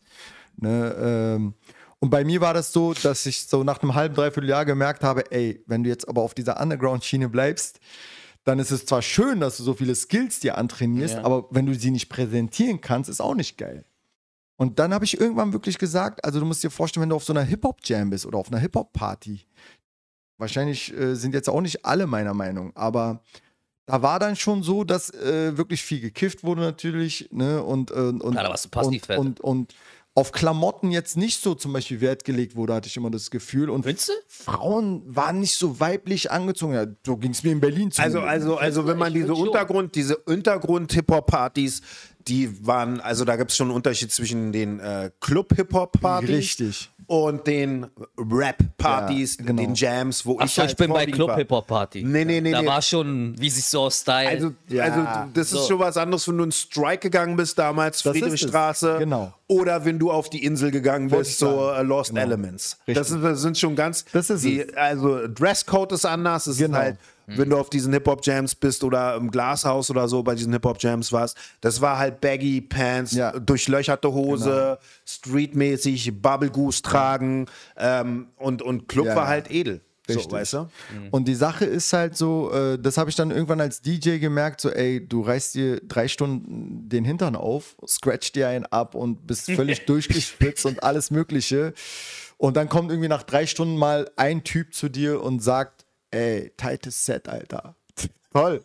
so mit zerrissenen Ja. Klamotten. So, ne, und das, das war so, äh, ich gesagt habe, ey, es macht keinen Spaß, so Frauen von Männern nicht mehr unterscheiden zu können. Du, Das wäre auch und, nicht äh, mein Film, Bro. äh, und als DJ, wie gesagt, ich habe ja auch euch die Anfänge so erklärt, wie ich so drauf war, dass ich dann sehr früh gesagt habe, ey, lieber äh, bringst du einem, und das Publikum nenne ich jetzt mal nicht Club-Publikum, sondern RB-Publikum bei, was Hip-Hop ist, als Hip-Hopern bei, äh, beizubringen, wie man tanzt und Spaß hat. Weil äh, in, äh, auf Hip-Hop-Jams oder Hip-Hop-Partys hast du halt nur diese Kopfnicker. Ja. Aber du hast halt nicht dieses energische Somebody say ho und Ja, sowas, Mann. weißt du, das hast du da nicht. Nee, nee. So. Ja, das war, ich weiß auch so damals. Das will auch keiner sehen, hatte ich das Gefühl. Also wenn du das angefangen hast auf einer Hip-Hop-Party, so äh, Ja, natürlich, ich meine, das macht mit ja gut. Flaschen auf dich geschmissen. Dann haben die ja noch gute Laune und Spaß. Weißt du, es könnte ja passieren, dass sie Spaß dann haben. Also das ist so. Ey, uns fast und deprimiert sein, Mann. Ich erinnere mich noch eine kurze Anekdote zu dem, weil ihr auch über ähm, Sprüher und so viel spricht. Haben wir einmal gemacht, ja. Äh, B, genau, BC zum Beispiel damals. Ich habe Tanzschule Schmidt mal aufgelegt, ey. Da war, wie alt war ich da? 15, ey. Und plötzlich reiten die da alle rein. Ich weiß von nichts, ne? Und wie gesagt, Schallplattenkisten dabei noch gehabt und alles. Und irgendeiner haut Feuerlöscher raus. Und ihr wisst ja, Feuerlöscher, das ist ja wie so weißes Pulver, Ja, was dann ja, so genau. äh, sich absetzt. Und alle sind rausgerannt. Ich bin nur bei meinen Platten geblieben. Ey, das war alles eingesaut ne, am nächsten Tag und ganzen so. Platten? Ja, ja. Am Arsch? Ja, ja, naja, klar, du musstest dann jede Platte einzeln sauber machen, erstmal mit diesem ganzen Pulver, was da drauf war. Und so, also so eine Partys habe ich erlebt teilweise. Ja, Ja, das ist völlig- mit Tränengas Aber bei, und bei mir ist damals schon bei dir aufgefallen, dass du, ähm, also ich habe dich eigentlich nur so eher als jemand kennengelernt, der so oder so eher Club war. Ja. So, ne? so ähm, du hast ja oft mit Pete connected und so, aber ich habe auch gecheckt, ich habe auch gecheckt, dass du Skills hattest. Ja. Ne? Das war halt so das Ding, so du hattest auf jeden Fall auch so Ja. Scratching-Skills und Ja. konntest, hattest gute Übergänge gehabt und natürlich war auch immer, als ich ähm, mit Pete Mucke gemacht habe damals, natürlich auch immer so ein Gütesiegel, ja, Rescue ist cool, der hat auch was drauf. und Mhm. Cool, so, ja. Ne? So, ähm, aber für mich warst du immer so wirklich so eher so ein, so ein Club-DJ. Aber was, was mich denn ähm, ähm, verwundert hat, ist halt so, wie ist das mit Schockmusik zustande gekommen? Also wie hast du mit denen connected? Wie waren da so die Anfänge? Weil du hattest ja quasi auch ein Studio denn gehabt, ne? Ja. So, und hast auch für die produziert. Aber da machst du jetzt einen krassen Sprung. Weil Von? ganz kurz nur, wie ich halt noch ins Radio kam. Ach ja, so. Ja? ja. Ähm, also, wenn es zu lang wird, müsst ihr Nein, mir nein, nur nein, sagen. nein, nein, das ist Radio. Rala, Weil, ja, nee, alles. Also im Endeffekt war es dann so, da mache ich halt noch einen kleineren Sprung schnell. Ähm, das hat ja dann, wie du sagst, schon immer mehr geklappt, dass ich dann in, in Clubs unterwegs war, wo auch dann die Gagen besser wurden und so weiter. Ne? Ähm, und ja, der Traum ins Radio zu wollen und zu kommen war immer noch da, aber ich sag mal so, bei Kiss FM hätte ich mich niemals beworben. Ja, das erzähle ich jetzt auch wahrscheinlich das erste Mal. Ähm, weil Kiss FM hatte schon ihren Starspieler, äh, Tomic. So, und im Endeffekt dachte ich mir so, ey, Moment mal, du bist skilltechnisch zwar gut, so, aber da jetzt dich einzureihen, wird wahrscheinlich nicht funktionieren, du wirst eine Absage kriegen oder was auch immer. Habe ich nie gemacht. Ich habe nie, sag ich jetzt mal, die Eier in der Hose gehabt, das zu machen, so mich zu bewerben irgendwo. Bis ich dann, ich habe bei Sound und Drumland, das heutige Just Music, äh, meine Ausbildung angefangen habe. Ja, und quasi dort in der DJ-Abteilung Musikinstrumente verkauft und so weiter. Das habe ich zweieinhalb Jahre gemacht. Dann musste ich äh, die Ausbildung abbrechen. Ja, durch eine Schlägerei, die ich in der Schule hatte, lange Geschichte. Auch jetzt nicht zu tief drauf eingehen. Also Nahtoderfahrung gehabt. Und, äh, Entschuldigung. Und dann ähm, habe ich mir gedacht, so, okay, im Krankenhaus, jetzt ist es soweit, jetzt hast du auch keinen Bock mehr auf Schule, auf nichts, jetzt musst du äh, die Pobacken zusammenkneifen und äh, mal eine Bewerbung schreiben. Und dann habe ich wirklich eine Bewerbung an JamFM geschrieben, die damals noch nur im Kabel äh, zu hören waren. Und ähm, quasi, man musste halt ne, seine Radio, äh, äh, sein Radiokabel quasi in die Fernsehantenne reinstecken. So haben übrigens deutschlandweit alle JamFM gehört. Deutschlandweit konnte man JamFM hören. das ist voll an mir vorbeigegangen. Das- ich hab's direkt mit dem ja. Radio mitbekommen. Das war der? Unterschied auch zu Kiss FM. Und Ja. Jam FM hatte den Slogan damals The Finest in Black Music. Ja, Ja. genau. Die wurden ja auch 94 gegründet. Und die waren jetzt, Kiss FM wurde dann schon immer kommerzieller, auch von der Musik her und so. Und Jam FM war aber noch immer noch so beschäftigt mit äh, Sendungen wie äh, über Motown-Musik noch und so richtig 80er. Und die hatten auch so Jazz-Sendungen und alles und dann halt, ne? Und dann dachte ich mir, okay, bewirbst du dich erstmal dort. Da äh, kannst du dich dann so langsam mit dem Radiothema auch beschäftigen. Und ich habe sofort eine Einladung bekommen, hatte echt Glück und ähm, bin dann irgendwann hin und habe mit einem Praktikum angefangen. Ja, obwohl die mir hätten wahrscheinlich gleich eine Sendung geben wollen, der damalige Programmchef. Aber ich dachte mir so, nee, die sollen mich erstmal alle kennenlernen. Völlig bescheuert. Heute hätte ich eigentlich, da war ich dann komischerweise sehr bescheiden. Ja. Heute würde ich da wahrscheinlich sofort reingehen und sagen, ey, ist mir egal, ich will gleich an die Spitze. Aber da war ich noch sehr, sehr äh, äh, zurückhaltend, weil ich die Angst hatte, dass nach diesen drei Monaten mein Praktikum vorbei sei, weil ich dann, oder, oder überhaupt meinen Job auch sofort loswerde, weil ich hier vielleicht zu hart reinsteppe so und sage gleich, ich bin, ich bin's. Also du wolltest aber auch so ein bisschen, ey, ich bin ein cooler Typ, ich bin entspannt, Genau. Leute lernen mich mal kennen, so, ich bin zuverlässig, so, check mich Ja. mal aus, ich checke euch aus. So. Und ich Nicht muss gleich so, das ja, Zauberwort lautet Vorschuss, Leute. ja, Ja, Zauberwort lautet Vorschuss. so und Zauberwort lautet Vorschuss. Finde ich gut, Digga, finde ich sehr gut. genau so. ähm, und es war auch unentgeltlich, muss ich dazu sagen, ne? Das Okay. Praktikum. Also es war nicht so einfach, aber ich war auch so, ne, das, da würde jetzt wieder Thema Rassismus nochmal äh, reinkommen, können wir später nochmal anschneiden. Aber es war nicht so leicht damals mit einem Ö und einem Ü im Namen überhaupt einen Job zu kriegen oder eine Ausbildung. Also Ömür heiße ich nun mal. Ja, und äh, der Nachname wird noch komplizierter. Aber im Endeffekt will ich nur damit sagen, so, das waren so die, die, die Hürden oder die Baustellen, mit denen wir Ausländer in Anführungsstrichen zu kämpfen hatten damals. So. Aber meinst du es jetzt in Bezug auf Unterhaltungsbranche oder generell? Ich würde sagen beides. Weil ganz ehrlich, zu dem Zeitpunkt, und das kann ich jetzt mal ganz stolz vielleicht aussprechen, äh, gab es noch kein Bülent Ceylan, kein Kaya Jana, kein Serdar sind, wir sind Tomuncu. gerade, wo sind wir? Ende der 90er jetzt gerade, ja? Nee, 2001. 2001. Da sind wir okay. jetzt. Und da, da, da war jetzt noch Bushido mehr oder weniger neu geboren. Da ging's los auf so jeden Fall bei ne, ihm. äh, äh, und und und äh, wie gesagt, also dieses Schwarzkopf-Thema war noch nicht so integ- integriert. Ja, das- das weder stimmt. in den Medien noch äh, im Dings. Und da muss ich wirklich sagen, als 19-Jähriger, da war ich 19, als ich ins Radio kam. Ja, äh, äh, Türke aus dem Wedding. Das, das hat schon was gemacht, so. Also auch mit den Weddinger Jungs, so, wenn ich mit denen gequatscht habe. Ich war ja auch, dadurch, dass ich auch mit dem Basketball groß geworden bin, in vielen Bezirken auch als Einzelgänger in Anführungsstrichen groß geworden. Ich hatte nie eine Crew oder sowas.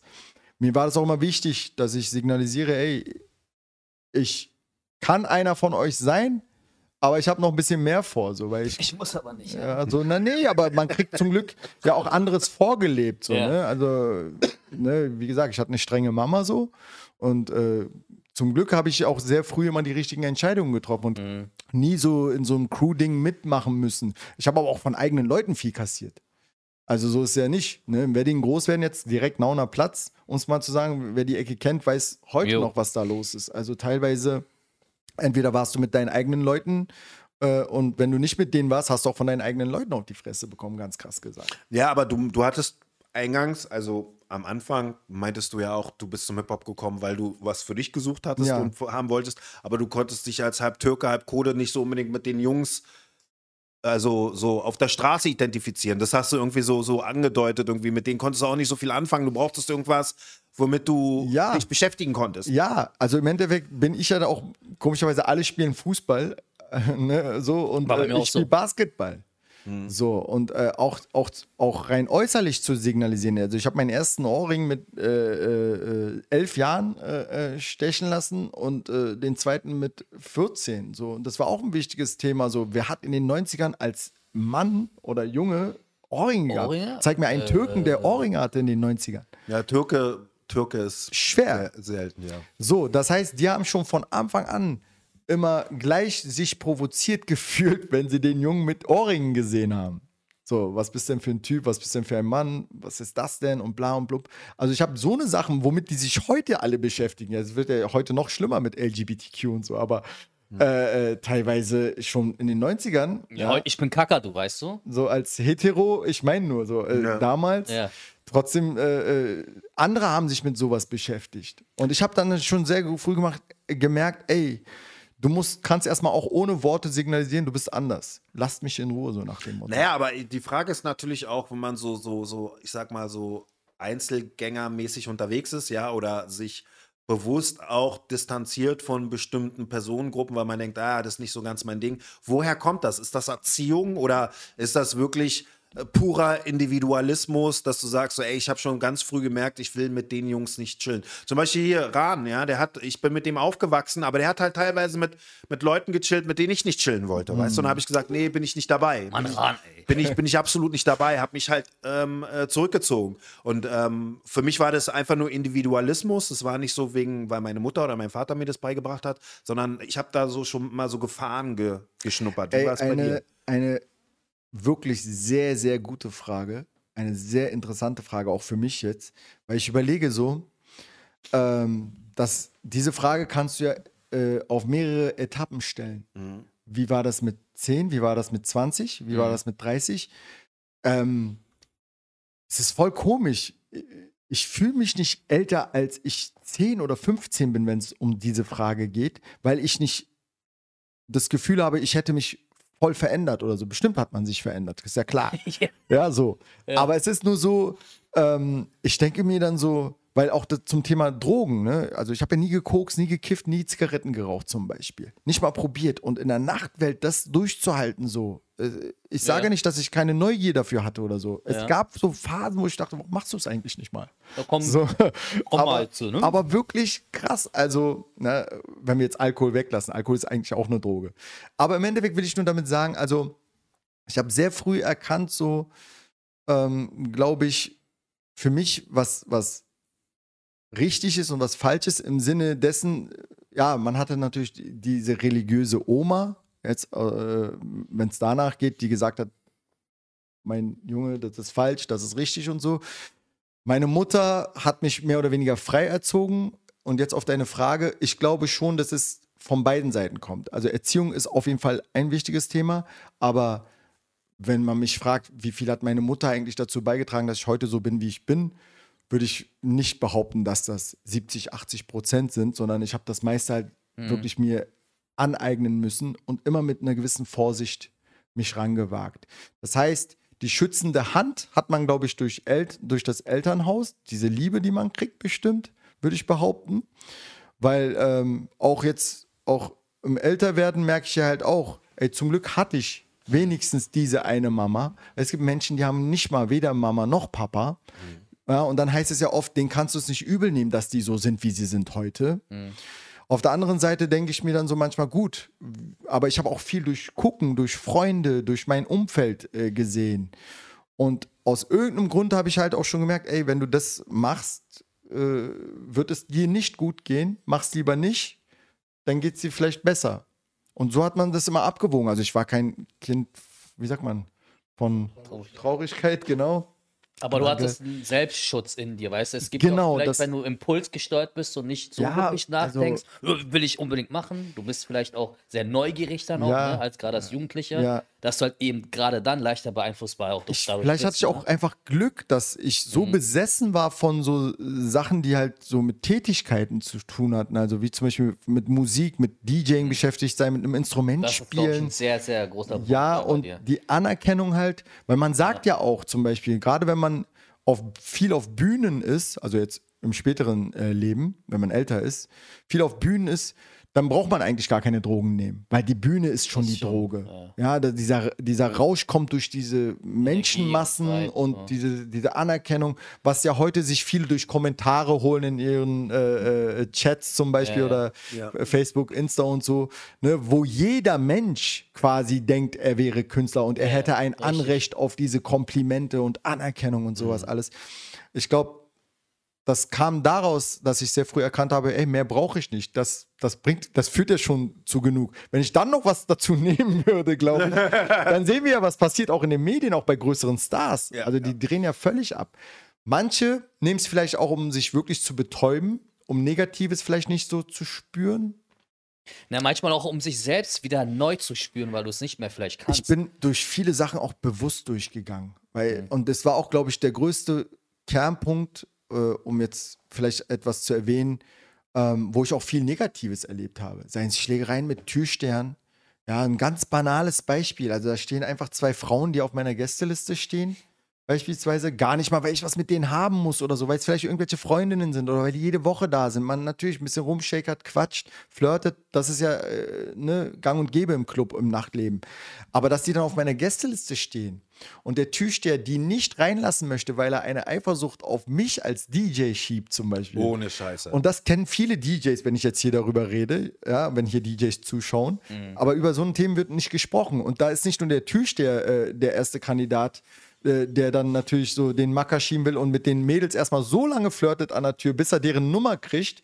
Ja, und beim nächsten Mal äh, äh, dann sozusagen äh, zu mir kommt, ja, und mit mir irgendeinen Stress anfängt, warum auch immer.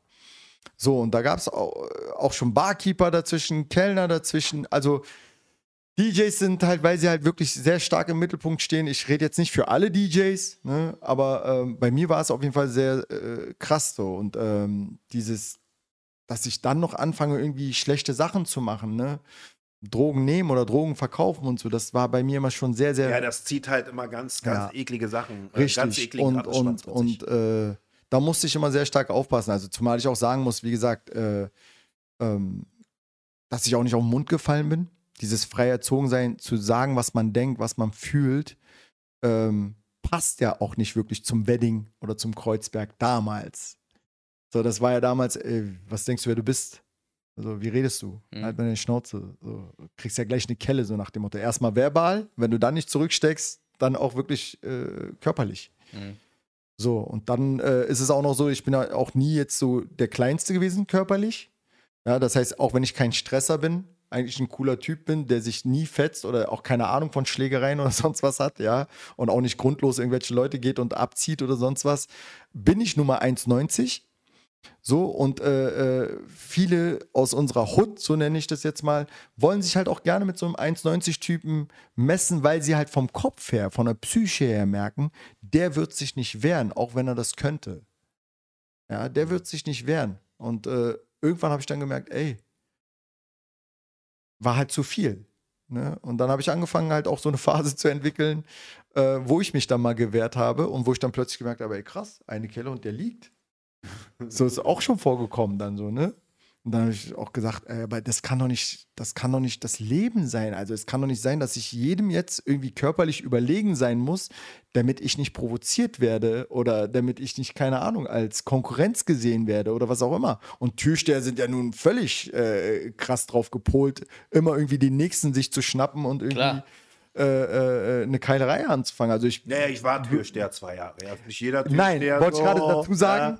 Aber äh, ich habe ja so ein bestimmtes Bild vom Türsteher, muss ich auch leider dazu sagen. Ja, also es ist jetzt nicht so, dass ich jetzt alle äh, äh, über einen Kamm schere, aber Nee, aber es sind halt die, die kollektiven Erfahrungen, die du hattest. ja, leider. Ich also, Also, die Stress suchen und die ballern ja, auch. Ja, ja, Dann sind Die natürlich. voll auf Sendung. Total. Also äh, das, Da wollen die Stress, Alter. das Nachtleben ist schon, ist schon, da muss man aufpassen. Aber wie, wie war das denn jetzt bei Jam FM? Also du hast dann quasi ähm, dieses Praktikum gemacht, zwei Wochen. Genau. Und, und wie ging es dann weiter? Also drei Monate ging das äh, Praktikum und nach den drei Monaten ähm, hat man mir dann eine Mixshow gegeben. Und übrigens zum Thema halt äh, Rassismus will ich jetzt nicht immer ständig unterstellen. Ich unterstelle das jetzt auch nicht JamFM. Im Gegenteil, die hatten ja auch den Slogan, äh, äh, dass es für, äh, äh, für Migration und allem Möglichen steht. Äh, Ja. Tole Toleranz und Akzeptanz und was weiß ich. Die hatten da so ein Impressum, wo sie es jeden Okay. Abend abgespielt haben. Aber ich will dazu sagen, ähm, da hatte ich schon so erstmal so, du darfst noch nicht moderieren. Wir geben dir eine Mixshow. Weil am Anfang habe ich noch, weißt du, so ein bisschen so geklungen und äh, deswegen wollen wir nicht, dass du so moderierst. Diese Dings, so. wenn du machst, ne? Nein, ich, ich würde fast behaupten, ich habe nie so geklungen. Ja. Aber fürs Radio, für, gerade Ja. fürs deutsche Radio, musst musst du wirklich glatt gebügelt sprechen können. Ja, und Ja. Äh, äh, Moin, moin, liebe Sportsfreunde, hier ist Herbert. Ja, also klar, äh, besser, ne? Berlinern oder Endungen verschlucken und so, das, Ja. das äh, war damals nicht gern gesehen. Und heutzutage ist ja so, jeder, der ein Handy hat äh, und äh, selfie-mäßig in die Kamera spricht, ist ja sofort Moderator.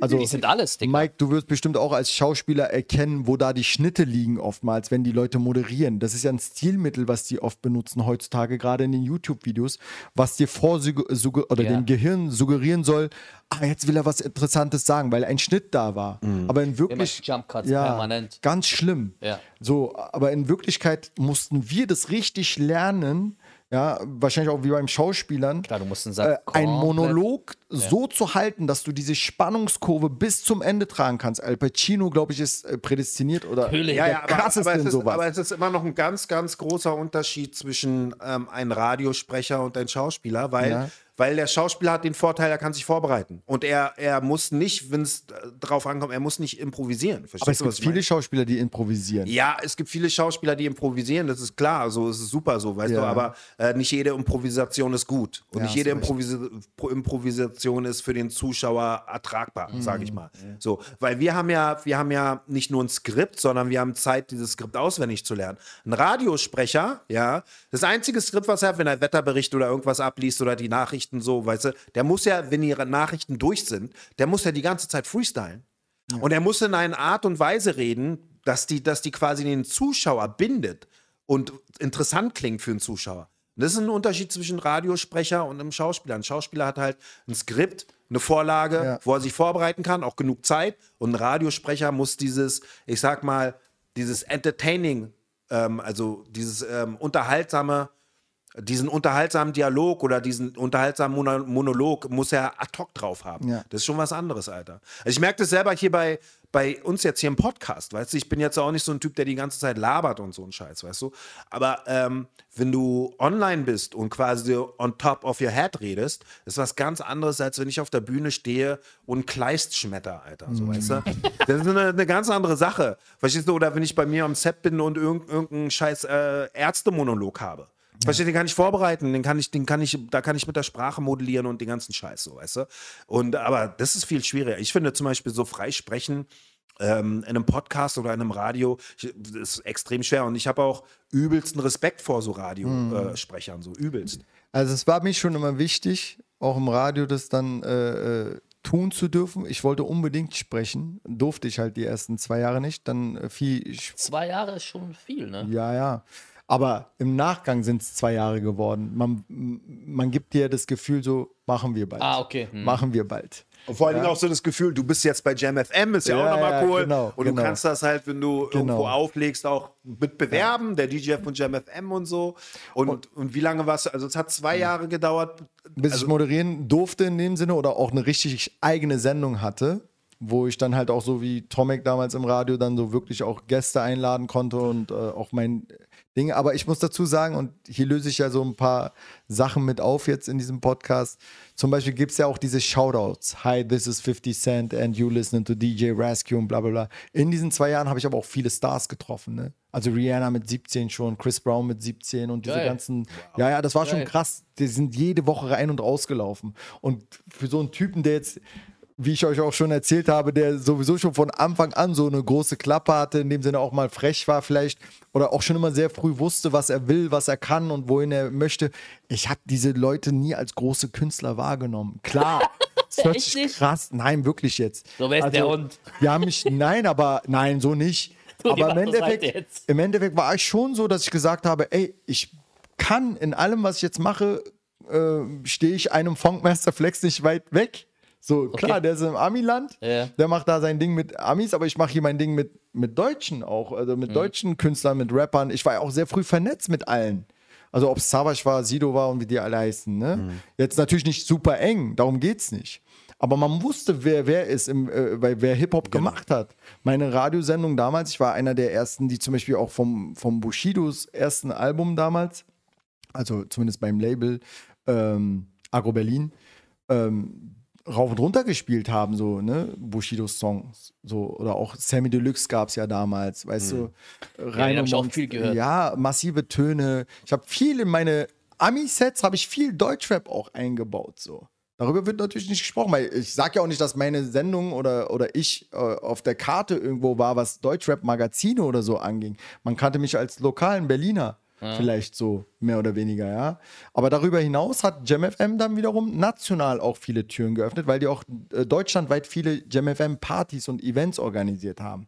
Und da bin ich dann auch viel rausgetourt äh, als der Berliner DJ. Und das war voll schon was Krasses, überhaupt einen Berliner immer in irgendeiner anderen Stadt zu sehen, weil wir halt aufgrund der Jams, die noch früher stattgefunden haben, früher immer als krass galten, wenn wir irgendwo hingegangen sind. Ja, ja, so, ne? Hardcore halt. Und, und, und wenn dann noch ein DJ kam, mit, wo, wo die auch gar nicht mit gerechnet haben, der auch noch Skills mitbringt, äh, wenigstens nach was aussieht, ist jetzt blöd, über sich selbst hier zu reden.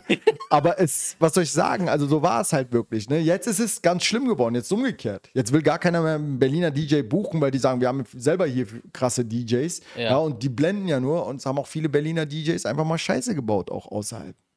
Ja, also Scheiße gebaut im Sinne von, war nicht diszipliniert bei den Auftritten, es waren keine guten Sets und so weiter und so fort. Ich habe ja auch, wie gesagt, immer einen sehr starken eigenen Anspruch gehabt, auch immer das Publikum zu rocken. So mit dem, was ich da spiele und was ich mache und so. Und klar, und auch mit dem JamFM-Stempel hat das nochmal ganz anders gewirkt.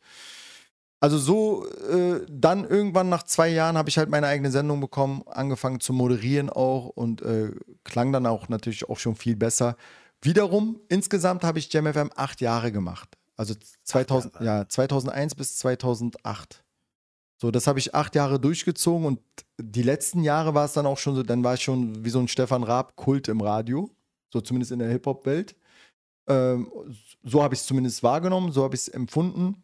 Ich muss aber dazu sagen, die letzten zwei Jahre gab es dann oft so die Hürde für mich zu sagen, ey, eigentlich bin ich jetzt schon an einem Punkt, wo ich nicht mehr nur Musik auflegen will, sondern über Musik reden möchte. Weil der Kopf einfach so voll ist mit Wissen, der hat das produziert, das ist von dort geklaut, das ist gecovert und bla und hol doch mal einen nerdigen Gast dazu, vielleicht quatscht ihr zusammen.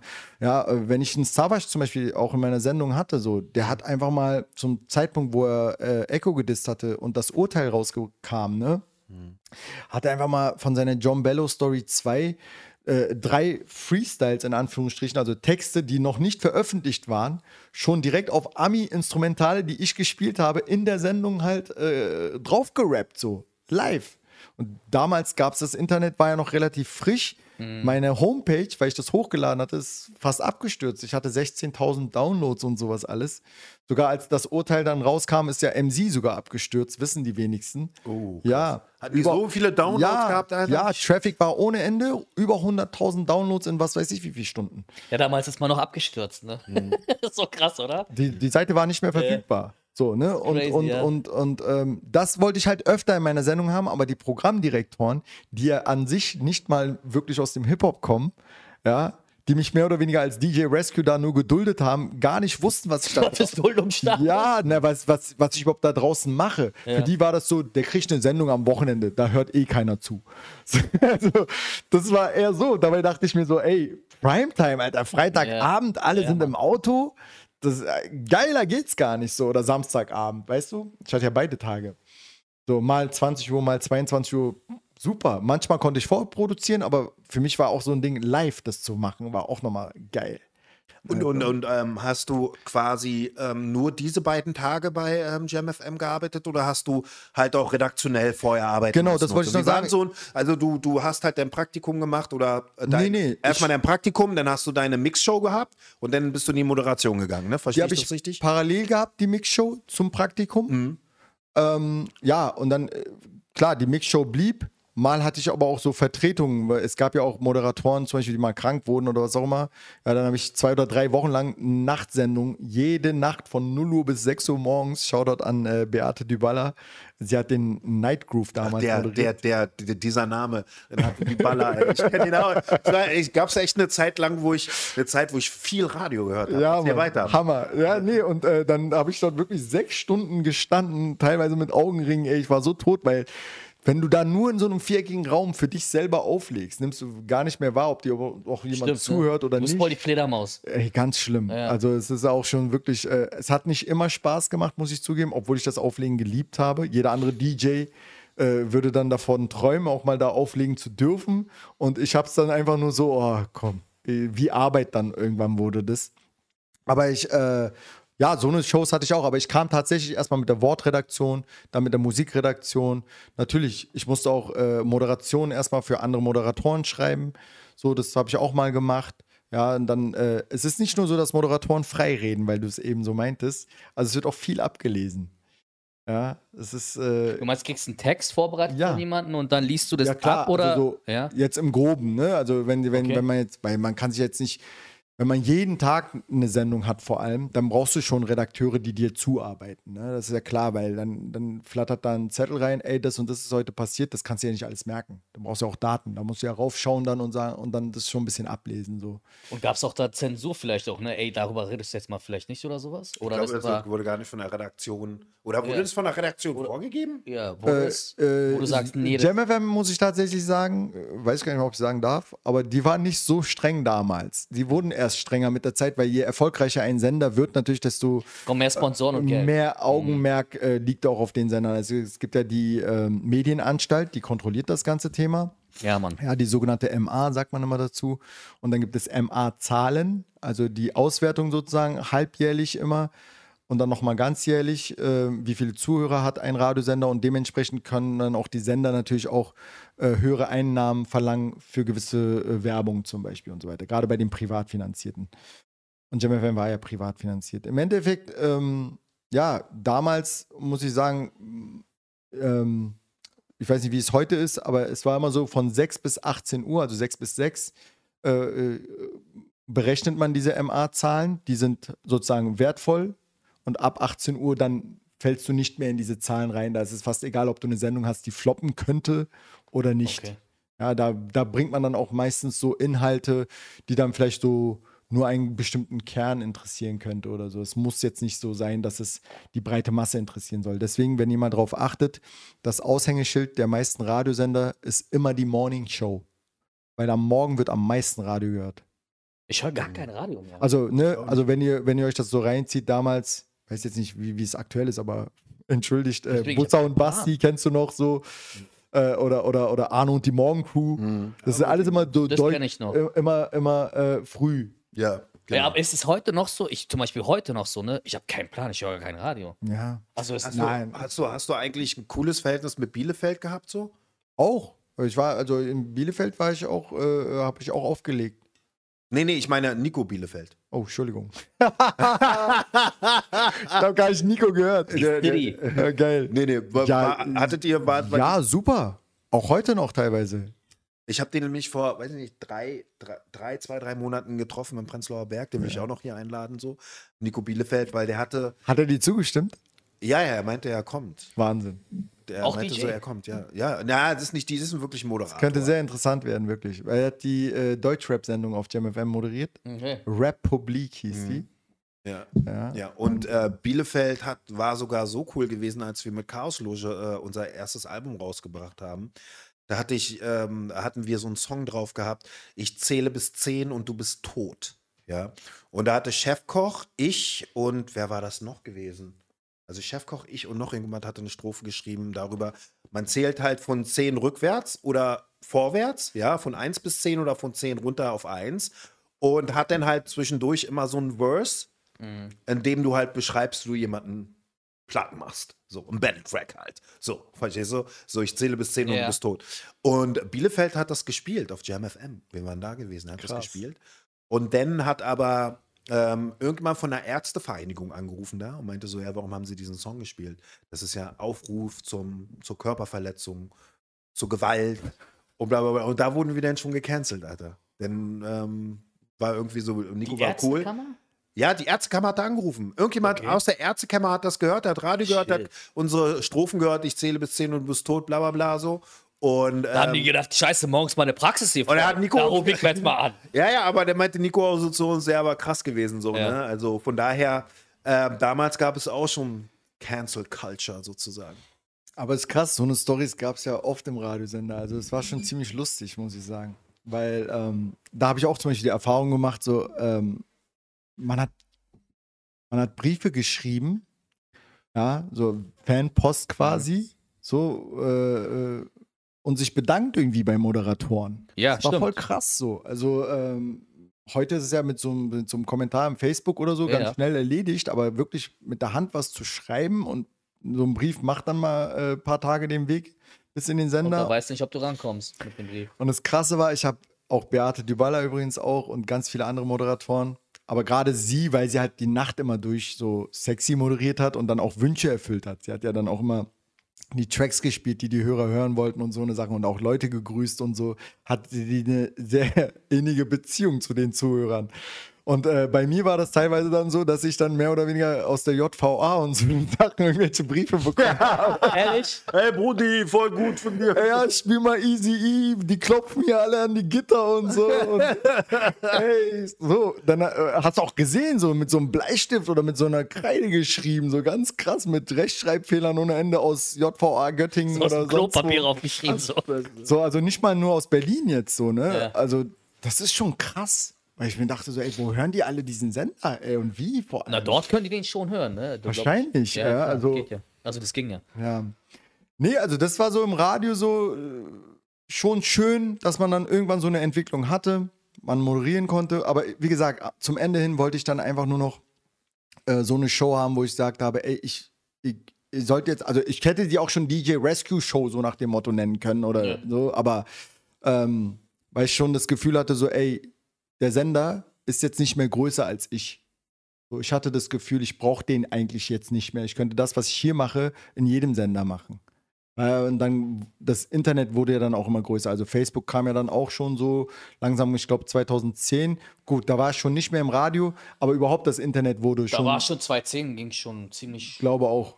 mit Facebook los Ja, ja, ne? in Deutschland, ja. Mhm. Also, aber nee, 2008 dann äh, mehr oder weniger kam dann auch neuer Programmdirektor. Also der, äh, ein Programmdirektor übrigens kam gefühlt alle halbe Jahre. Fast Oh. jedes Jahr hatten wir einen neuen Programmdirektor. Und so ein Programmdirektor müsst ihr euch so vorstellen wie so ein neuer Trainer in einer Fußballmannschaft. Ja, und jeder Trainer äh, äh, hat Anders. bestimmt halt immer zwei, drei Spieler, die er mal loswerden möchte, bevor er sein Ding so in dieser Mannschaft irgendwie machen kann. So, und nur Vor, weil vor allen Dingen, glaub, ich glaube doch, das ist oft so obligatorisch, wenn du einen Pro Programmdirektor hast oder einen Intendanten, der irgendwo herkommt, der macht dann erstmal, muss was verändern, weil er neu Richtig. ist. So. Ja, und äh, äh, meine Sendung stand jedes Mal auf der Kippe, weil ich halt zu Hip-Hop war. Und ich habe mich auch an gewisse Richtlinien ungerne gehalten. Also, wo es zum Beispiel hieß, ey, der Track ist in Deutschland noch nicht veröffentlicht, Rescue, du kannst den noch nicht spielen. Und es war mir scheißegal. Ich warte doch jetzt nicht drei Monate, Alter, hat es früher gedauert. Wirklich, manchmal hat es zwei, drei Monate gedauert, bis die Single von, wir reden hier von Rihanna, von großen Stars oder von 50 Cent oder was auch immer, dass eine deutsche Pressung oder eine deutsche Veröffentlichung rauskam. Und das Ding lief schon in den Clubs überall. Also, ne, und äh, wir waren ja auch heiß darauf, gerade auch so uns einen Namen zu machen. Auch mit den Mixtapes übrigens. Wenn ich ein Mixtape gemacht habe, musste ich ja den neuesten Kram raufpacken. Ja, das, weil, sage ich jetzt mal, noch nicht so ausgelutscht ist. Wie du gesagt hast, du hast auch eine Kassette auf dem Basketballplatz hören wollen, wo die Leute sagen, ey, woher, woher hat er diese Lieder her? Genau. So, und so war es ja auch für mich im Radio, jede Woche auch was Neues zu spielen. Ich habe Unmengen von Geld ausgegeben. Alles, was ich an DJ-Gage verdient habe, habe ich fast immer für einen Stapel Platten aus ausgegeben und die waren teuer. So, ne? Also, und äh, ähm, da habe ich mich halt selten halt, sage ich jetzt mal, an diese Gegebenheiten gehalten. Es gab auch nicht Strafen oder so.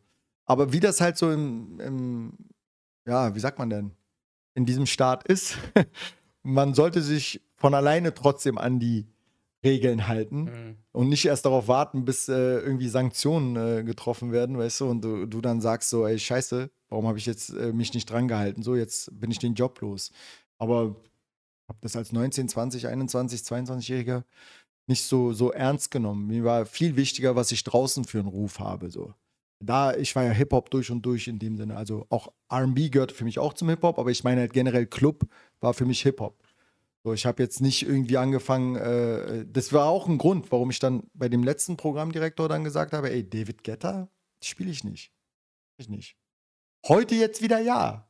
Aber zu dem Zeitpunkt niemals. Ich habe eine krasse Sendung gehabt, weil die hat einfach mal kopfnickerisch geklungen und dann sollst du von kopfnickerischen Beats auf einmal zu so einem Techno-Beats übergehen. Ja, das passt mit der Reputation draußen. Gar mehr, nicht, ne? nee, genau. Und Ja, das war also mir das- wichtiger draußen, weil draußen war ich jemand, wie gesagt, wenn ich dann irgendwo nach, nach Stuttgart, Mannheim oder sonst wo, in, äh, äh, auch andere Städte, ne, Hamburg, Köln oder was auch immer, überall unterwegs war, ähm, habe ich halt ganz anderen Sound gespielt. So. Und deswegen habe ich dann irgendwann gesagt, ey, ganz ehrlich, dann trennen wir uns im Guten. Äh, ich muss auch dazu sagen, es gab dann auch ein, zwei andere Sender, wo ich mich noch vorgestellt habe. Es war jetzt nicht so, dass man mit Kusshand nach mir ge, äh, äh, gefragt hat oder so und gesagt hat, ey, aber egal, wo ich mit wem das Gespräch hatte, ähm, die wollen halt einen klassischen DJ Rescue, ja, oder auch so eine Hip-Hop-Sendung in so eine Art Sparte wieder reindrücken, wo ich mir denke, ey, das habe ich doch jetzt schon acht Jahre gemacht. Ihr müsst doch jetzt auch mal langsam merken, so, entweder habt ihr ein Sprachrohr für die nachkommende Jugend, ja, die Radio noch cool finden soll, ja, und zwar von jemandem, der auch ein bisschen was äh, weiß, wenigstens über die Kultur noch, wie sie entstanden ist, und nicht einfach irgendjemanden da vorne hinstellt, der aus einem Produkt quasi, quasi gelernt hat. Also, das, das finde ich immer so schlimm. Ich sage immer so, wir sind aus einer Kultur entstanden und wurden dann zu einem Produkt, wenn man es so will. Aber wer jetzt noch von einem Produkt lernt, was selber nicht aus einer, aus, aus, aus quasi aus einer Basis entstanden ist, der kann noch nicht mal was Besseres werden als dieses Produkt, von dem er das her hat. Deswegen haben wir Berliner ja auch immer so ein Problem gehabt, wenn du zum Hip-Hop über, und das ist jetzt wirklich kein Diss, ja, aber über Blumentopf oder fettes Brot gekommen bist, so. So, denn dann haben wir die ja nicht als Hip-Hop wahrgenommen, weil für uns war Hip-Hop auch hart. Also so habe ich das wahrgenommen, zumindest damals. Hip-Hop war für mich etwas, wo du strugglen musst, wo du hustlen musst. So. Bis zum gewissen Punkt. Du musst deine Dues payen. So, ne? Naja, also man hat Hip-Hop halt auch immer, wie, was du mit Struggeln und Härte äh, äh, bezeichnest, ist halt auch der direkte, die direkte Verbindung zum, ich will jetzt nicht sagen Prekariat oder zu äh, sozial ähm, schlechter gestellten oder gesellschaftlich schlechter gestellten Leuten, die halt aufgrund ihrer sozialen und gesellschaftlichen Nachteile auch diese Kultur entwickelt haben, so, ne, und die dadurch einen ganz anderen Impetus hatten, wenn sie Musik gemacht haben oder wenn sie getanzt haben, wenn sie gerappt haben, wenn sie als DJs unterwegs waren. Und wenn du den Blumentopf gehört hast und fettes Brot, dann waren das halt so eher so bürgerliche Kids, die Ja. Hip-Hop cool fanden. Genau. Was ja nicht schlimm ist, ist ja absolut cool für die. Aber Ja. ich konnte damit nichts anfangen. Ja. Und viele konnten nichts damit anfangen. Das- und deswegen gab es halt auch einen Cool Savage, der die gedisst hat und so, weil es war halt so, Wohlfühl-Hip-Hop ist ja geil. Ja, das ist ja, egal ob du Arrested Development nimmst oder generell diese Native Tongue-Bewegung und Die La Soul, die hatten ja wirklich äh, viel Good Hip-Hop, was ja, was heutzutage viel zu kurz kommt. Aber ähm, wenn man sich quasi in ähm, dem sozialen oder gesellschaftlichen Status nicht wiedergespiegelt fühlt, dann nimmt man das halt auch nicht ernst so. Also so äh, Blumentopf und so. Ja. ne? Ja, ist ja mit so haben wir uns damals gefühlt. So, man hat es einfach nicht ernst genommen. Man dachte, okay, so ihr steht kurz vor dem Medizinstudium, Ja, ja. ihr habt äh, Klavierunterricht und könnt zweimal im Jahr in Winterurlaub fliegen, Ja. so, weißt du? Und so, so hat man das wahrgenommen. Das ist auch mit dem Film so, wenn du einen Film guckst und da die Identifikation nicht da ist, weil du halt nur Leute siehst, die gut verdienen, wohl verdienen Ja. und die ne, nur das Beste vom Besten haben und du denkst dir, ja, okay, verstehe ich nicht. Ich weiß es nicht. Also, ne, manchmal muss man auch die vielleicht in Schutz nehmen. Vielleicht sah es nur für uns so aus, als ob sie gut verdienen. Wir wissen es ja nicht. Nee, natürlich. Sie aber das- klingen aber so. Ja, es, aber es geht ja, es geht ja, Darum es geht ja nicht das darum, Gefühl, weil ne? keiner, keiner, wenn, wenn du ein Produkt siehst oder wenn du einen Künstler siehst, keiner wird sich ähm, über die, das Privatleben oder, oder äh, die Vergangenheit, Biografie auseinandersetzen, um zu checken, wie der Künstler drauf ist, ob Genau. man den gut findet oder nicht. Du kannst ja dich nur mit dem identifizieren, was du siehst. So, ne? Und wir konnten uns halt, wir haben uns eher mit Rödelheim Hartreim-Projekt identifiziert und später dann mit Cool Savage und diesen Ja. ganzen harten Berliner Rappern und so, aber auch Tone und so aus Frankfurt. Ja. Und eh weniger mit, ich konnte mich nicht so mit 5 Sterne Deluxe identifizieren. Heißt nicht, dass sie schlecht waren, das will ich nicht sagen. So. Mhm. Ich konnte mich auch nicht mit Blumentopf identifizieren, so, weißt du, und fettes Brot war alles nicht mein Ding. Das ist einfach so. Mein Kompromiss war Ferris MC. Ferris MC fand ich cool. Mit seiner rauen Stimme noch. Und Ja. ja. Rausschmeißern bei Viva auch. Die waren auch geil, Alter. Ja, Mann. Aber äh, wie gesagt, also, weiß jetzt nicht. Äh, irgendwann habe ich dann mein eigenes Ding gemacht, weil im Radio hieß es dann, ey, entweder wir wollen jetzt mehr in diese Schiene gehen. Und dann habe ich gesagt, gut, dann müssen wir uns trennen. Und bei den anderen Sendern war es dann halt teilweise so, dass die dann halt gesagt haben, ja, du bist ein cooler DJ, wir brauchen auch jemanden, wir, hätten auch gerne eine Hip-Hop-Show, ähm, aber bitte nicht so viel moderieren. Und das ist halt das Ding, so wo ich mir dann gedacht habe, ey, äh, da entwickelt man dann schon so eine Art, auch dann wieder, ja, Hass ist jetzt übertrieben, aber so eine gewisse Abneigung, dass man dann irgendwann auch versteht, warum die Jugendlichen heute wirklich komplett ihr Ding machen. Das ist genau zu diesem Zeitpunkt, habe ich das Gefühl, auch entstanden. Ja, weil wenn man mal so Ja, sieht, verstehe das. Hm. dort äh, äh, sind dann auch ganz, ganz viele Hip-Hopper, also auch Hip-Hop-Rap-Künstler aus den Staaten, also jetzt hier Snoop Dogg zum Beispiel direkt auf irgendwelche Benny Benassi, also so ähnlich wie David Guetta Tracks raufgesprungen, Rihanna sowieso, ja, die war ja mit einer der, eine der ersten, T-Pain gab es noch so, ja, und äh, Sean Paul sowieso, also ich war mal auf einem Sean Paul-Konzert, hab eigentlich völlig dumm so ein Jamaika-Konzert eher erwartet, so ein Dancehall-Konzert. Ey, das war die reinste Kiss FM-Konzert, weil du einfach jeder Track, den der Typ gemacht hat, war ein Radiohit. Jeder Track. Alter, krass. Sean Paul, da war nicht ein Schwarzer in diesem Konzert. Nicht ein einziger. Das war komplett so wirklich, wo ich gedacht habe, ey, was habt ihr denn mit, mit Dancehall am Hut? So nichts. Die Bühne war voll Dancehall-Show ohne Ende. Hm. Aber ich habe das keine halbe Stunde ausgehalten. Ich bin so und äh, ähm, also wie gesagt, äh, äh, die Künstler sind viel auf diese Techno-Beats rauf so und da war ich auch erstmal so ein bisschen abgeschreckt und auch muss ich sagen ein bisschen arbeitslos. Also die Hip-Hop-Partys wurden auf einmal weniger. Elektro hat ja komplett. Komplett übernommen. Ja. Und jetzt dachte ich, ey, wie weit kannst du das jetzt aushalten mit deinem engstirnigen, nee, das lege ich nicht auf. So, ne? Und das äh, dann gleich, gleich, Entschuldigung, gleichzeitig kam ja dann auch, wie gesagt, der, das, dieser äh, Umschwung von Plattenspielern eben auf diese Laptops umzusteigen, weil es ja auch erstmal für unsere Skills so erstmal so war, äh, wie geht das jetzt? Neu lernen. Digitalisierung. Ja, sowas, ne? Und der, der erste, dann springt da auch noch so ein richtig kredibler DJ, weltweit kredibler DJ auf dieses Thema als allererster mit drauf, Jesse Jeff. Und als der das gemacht hat, konnten wir DJs, die jetzt viel Wert auf Scratchen und sowas Ja. alles legen, nichts mehr dagegen sagen. So nach dem Motto, ist doch voll der Bullshit, dass ihr das jetzt, ist ja nicht mehr real. Konnten wir das nicht mehr sagen. Der hat das direkt mit angenommen für sich. So, der nächste, den ich damit auflegen sehen habe, ich weiß nicht, ob ihr das wisst, äh, Redman ist ein richtig guter DJ. Ja, ich weiß, dass er ein DJ ist. So, Er ist ein richtig guter Er ist schon DJ. lange, wirklich sehr, sehr lange DJ. Er ist ein guter DJ. Das hat mich krass erschrocken. Also, Also, ich habe noch nie ein Live-Set von ihm. Aber es, nee, also, nee, ich war noch nie bei einer Party, wo er aufgelegt hat. okay, oder so. also er kann standardmäßig, sage ich jetzt mal, schon auflegen. Der kann was.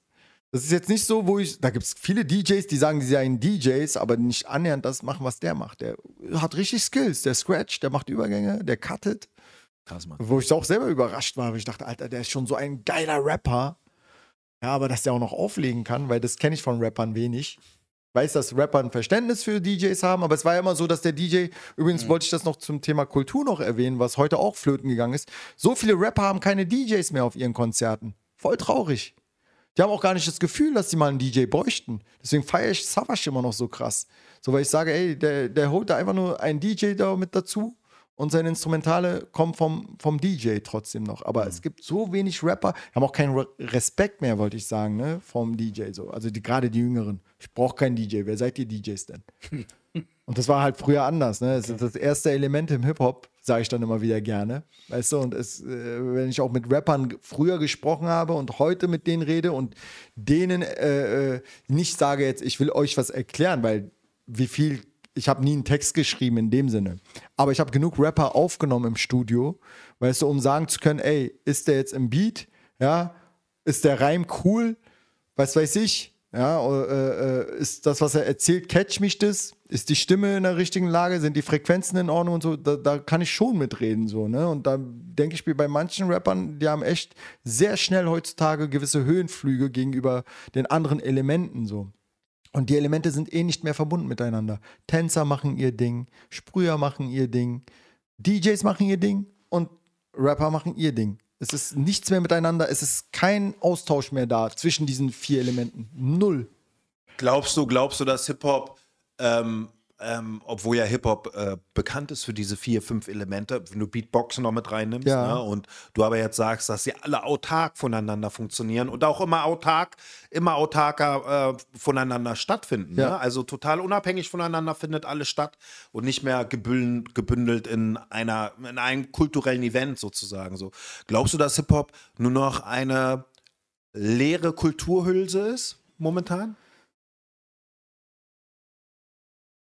Ich glaube, dass. ähm, Ein Zitat der Vergangenheit vielleicht? Hip-Hop ist ein Zitat der Vergangenheit?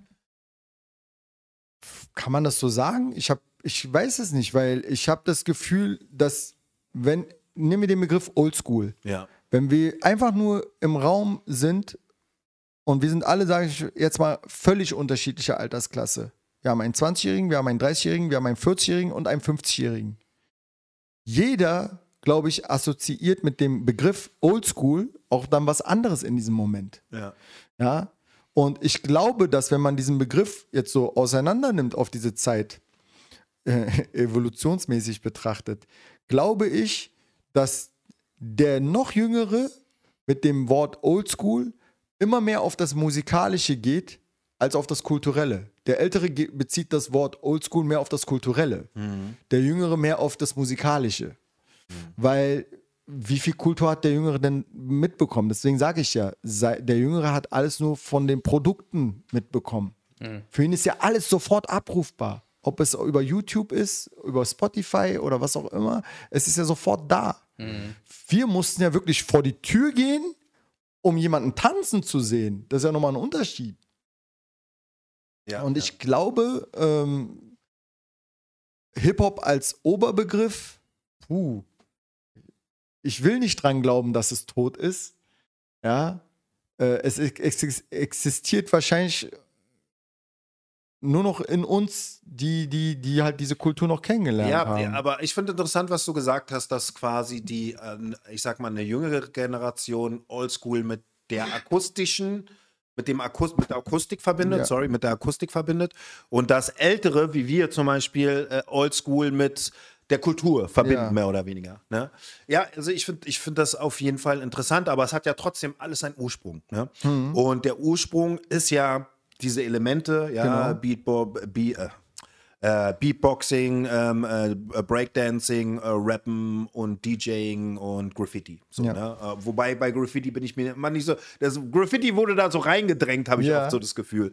So, ja, das hat eigentlich nicht unbedingt einen hundertprozentigen Hip-Hop-Ursprung. Wenn du mit alten Writern redest, die sagen, ey, wir waren Rock'n'Roller und hast Die waren auch lange vor dem Hip-Hop schon da. Ja, ja, würde so, ich ne? schon sagen. Und ähm, aber wenn das alles nicht mehr gemeinschaftlich, also wenn es da gar kein, keine, ähm, keine äh, gemeinschaftliche Vereinigung mehr gibt in diesen Elementen, ja, und das auch so nicht mehr kultiviert wird in der heutigen Zeit, dann ist doch Hip-Hop eigentlich nur ein Zitat der Vergangenheit. Also verstehst du ein bisschen, was ich meine? Weil äh, natürlich ist die Technologisierung und die Industrialisierung und ähm, die Digitalisierung und alles hat dafür gesorgt, dass wir bestimmte Dinge innerhalb dieser Hip-Hop-Kultur schnell abrufbar haben und jederzeit uns angucken oder verwenden oder uns ziehen können.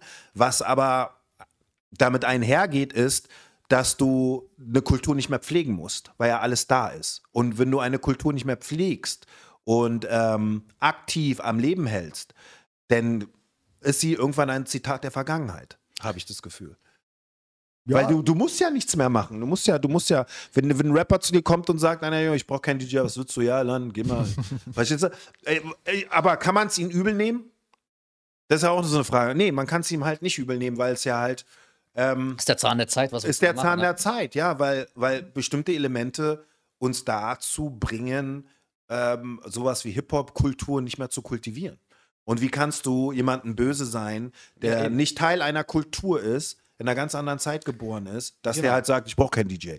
Weißt du, worüber ich letztens nachdenken musste, was dieses Thema vielleicht auch unterstreichen könnte? Ich höre ja auch äh, heutigen Deutschrap noch Ja. von, ich will jetzt kein Name-Dropping machen, weil jetzt dazu müssten wir die Tracks hören und dann müsste ich nach eurer Ma Meinung fragen. Aber die Sache ist die, es gibt heute sehr viele Jugendliche, äh, trotzdem sind schon 20, 22-Jährige, vielleicht auch schon 25, aber sind jung noch in ihrem Künstlerdasein, die machen, die rappen Double Time, ja, volle Kanne durch.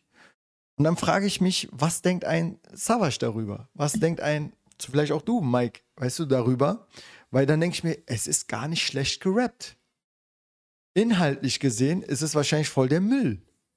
So, aber inhaltlich gab es auch in den 90ern Double Time. Müll. Also Twister wahrscheinlich rappt nicht alles äh, äh, wirklich geiles Zeug. Weiß ich nicht. Ich weiß ja bis heute nicht, was er rappt. Ich weiß auch nicht, was Buster Rhymes da bei Break Your Neck rappt. Das Geh weiß ich doch keiner mit. von uns. Ja, Mann, geh ich Weißt voll du mit, so? hab ich auch keinen Plan. Siehst du, aber trotzdem ist der eine kredibel Mhm. als Rapper und der andere, wo es dann heute heißt, oh, diese ganze Jugend heute, die hat ja gar keine Ahnung vom Rappen. Aber ich denke mir, ey, der rappt das erstmal nach, denke ich mir dann so. Ist vielleicht Müll, aber rappt das mal nach. Das ist, also rein sprechtechnisch gesehen, ist es ja auch nicht leicht, die Wörter wirklich nachzurappen.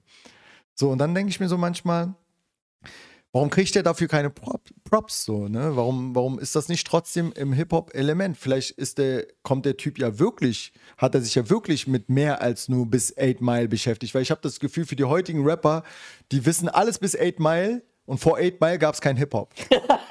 wirklich.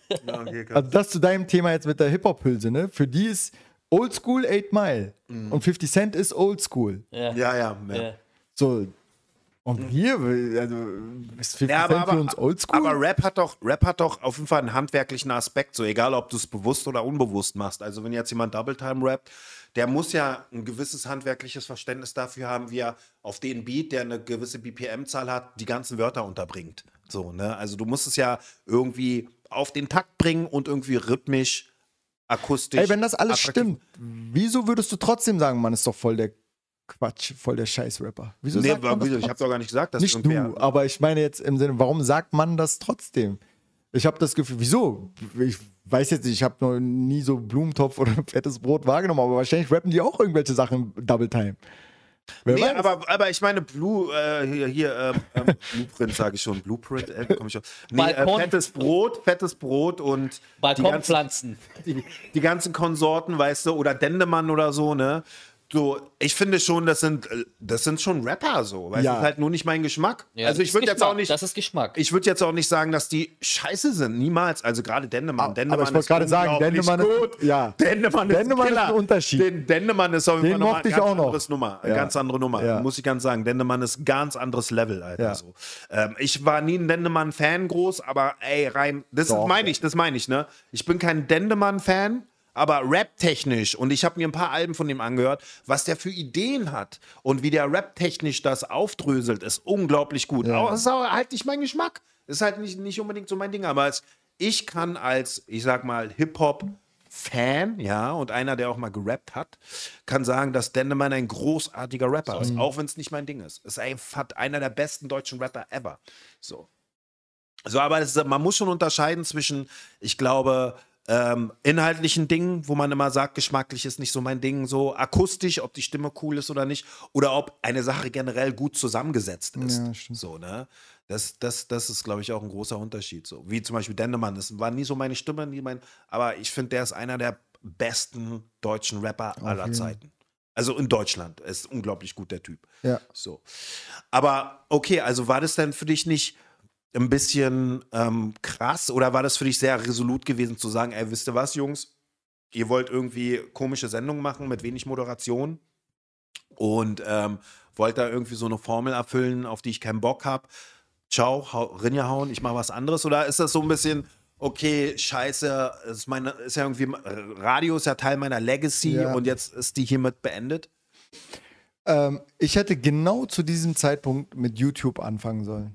Sag ich ganz ehrlich. Mit YouTube und alles, was ich dort quasi äh, vermisst habe, noch heftiger, vielleicht sogar in einer Art YouTube-Sendung, Das stimmt. Show 2011, 2012, ne, wenn du aus, angefangen ausleben sollen. Ja. Ähm, ich muss sagen, aber ich hatte erstmal, ich gebe es zu, also ich denke mal, das war eine große Portion auch Faulheit dabei, also diese Bequemlichkeit. Faulheit nicht, aber Bequemlichkeit. Es läuft doch sowieso.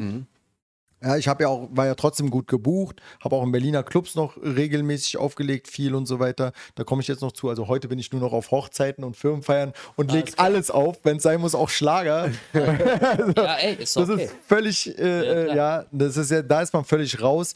Ich habe auch nie Schwierigkeiten gehabt, wie man so schön heute sagen würde, den Platz oder den Weg frei zu machen für andere, die in Anführungsstrichen äh, sich noch behaupten wollen oder was auch immer. Ähm, weil es war ja nie so, dass ich diesen einen Platz habe und alle wollen dahin. Das ist ja Schwachsinn. Ja. So, ne? Aber im Endeffekt ähm, ist es schon so, dass ich, wenn ich jetzt zum Beispiel eine Clubanfrage kriegen würde, ja, was ja auch jetzt nur noch sehr selten geworden ist, dass mir jemand zu mir sagt, ey, würdest du da nicht auflegen? Erstens zahlen die Clubs nicht mehr das, was wir in Anführungsstrichen gewohnt waren, irgendwann als DJ zu bekommen. Ja, und zweitens, für meine Ansprüche, die ich auch an mich selber habe oder für den Abend, den ich dann da auch äh, präsentieren möchte, ähm, nur jetzt die Sachen zu spielen, wie die, wie die Clubs das sowieso gewohnt sind, ja, weil halt dort die gewissen Leute in der VIP-Ecke ihre Flaschen öffnen, weil halt die gewissen Damen äh, äh, ihre bestimmten Songs hören wollen und äh, müssen, wo ich mir dann da denke, so ich bin nur noch so ein Austausch-DJ geworden. Ja, ähm, ja, voll.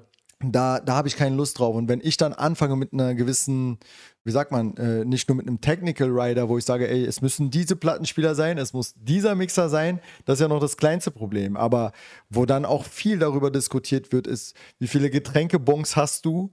Ja, wie viel deiner Leute dürfen auf die Gästeliste? Da hört es bei mir dann auf. Wo ich mir dann denke, ey, also ihr könnt das noch mit 25-jährigen DJs machen, aber ich bin jetzt 43 so. Und äh, äh, da willst du über so eine Sachen nicht mehr diskutieren, so, weißt du? Und äh, unabhängig davon, der Abend soll ja für dich als DJ, weil ich denke mir auch immer, ey, wir DJs sind doch wirklich, also mit uns steht und fällt doch die Party. Wenn wir keine guten Laune haben, egal durch was auch immer, du bringst mir mein Wasser nicht. Mhm. So, ich meine, ganz schlimm gesagt, ey, dann, dann, dann, dann geht doch dein Abend in den Arsch. So, ne? Und früher darf man nicht vergessen, war der Veranstalter und DJ in einem. Das heißt, der DJ war auch der Veranstalter. Der DJ hat das Mikrofon an die MCs rausgegeben. Der DJ hat gesagt, wann wer tanzen soll und wann nicht, so nach dem Motto. Ne? Da wo, also es war schon ein bisschen, bisschen gepolt auf diese eine Person. Weil ich, wenn ich sage, der DJ war der Veranstalter, will ich damit auch sagen, er war doch derjenige, der genau wusste, was das Publikum auch hören will. Mhm. Und heute ist es so, der Veranstalter sagt dem DJ, was er spielen soll, weil der Veranstalter der Meinung ist, das wollen meine Gäste. Und wenn der DJ frei nicht mehr entscheiden kann, da wächst du irgendwann raus. Ganz ehrlich. Also ich bin mir sehr sicher, dass viele, gerade Ü40-DJs, Mhm. äh, diese Meinung teilen. Ja, äh, das hat nichts damit zu tun, dass man, dass ich irgendwie äh, nicht Bock hätte, im Club trotzdem angesagt zu sein oder einen großen Namen zu haben oder vielleicht heutzutage sogar schon Tour-DJs sein für irgendwen oder auf Festivals zu spielen und so weiter. Aber ich habe das ja nie gemacht, dass ich auflege, um auflegen zu können, sondern Radio war so mein Ding. Ja, ähm, wenn da zehn Leute sind, bin ich auch dafür, dass ich auch nur zehn Leute zum Tanzen bringe und einen Spaßabend habe. Aber ich möchte halt nicht gezwungen sein, innerhalb einer bestimmten Bubble nur das eine zu machen. So, das ist so, da hört für mich dann auch die, die Kunst auf. Dann, dann, dann bin ich Dienstleister. Und diese Diskussion habe ich sehr oft. Ja, da bist du doch auch.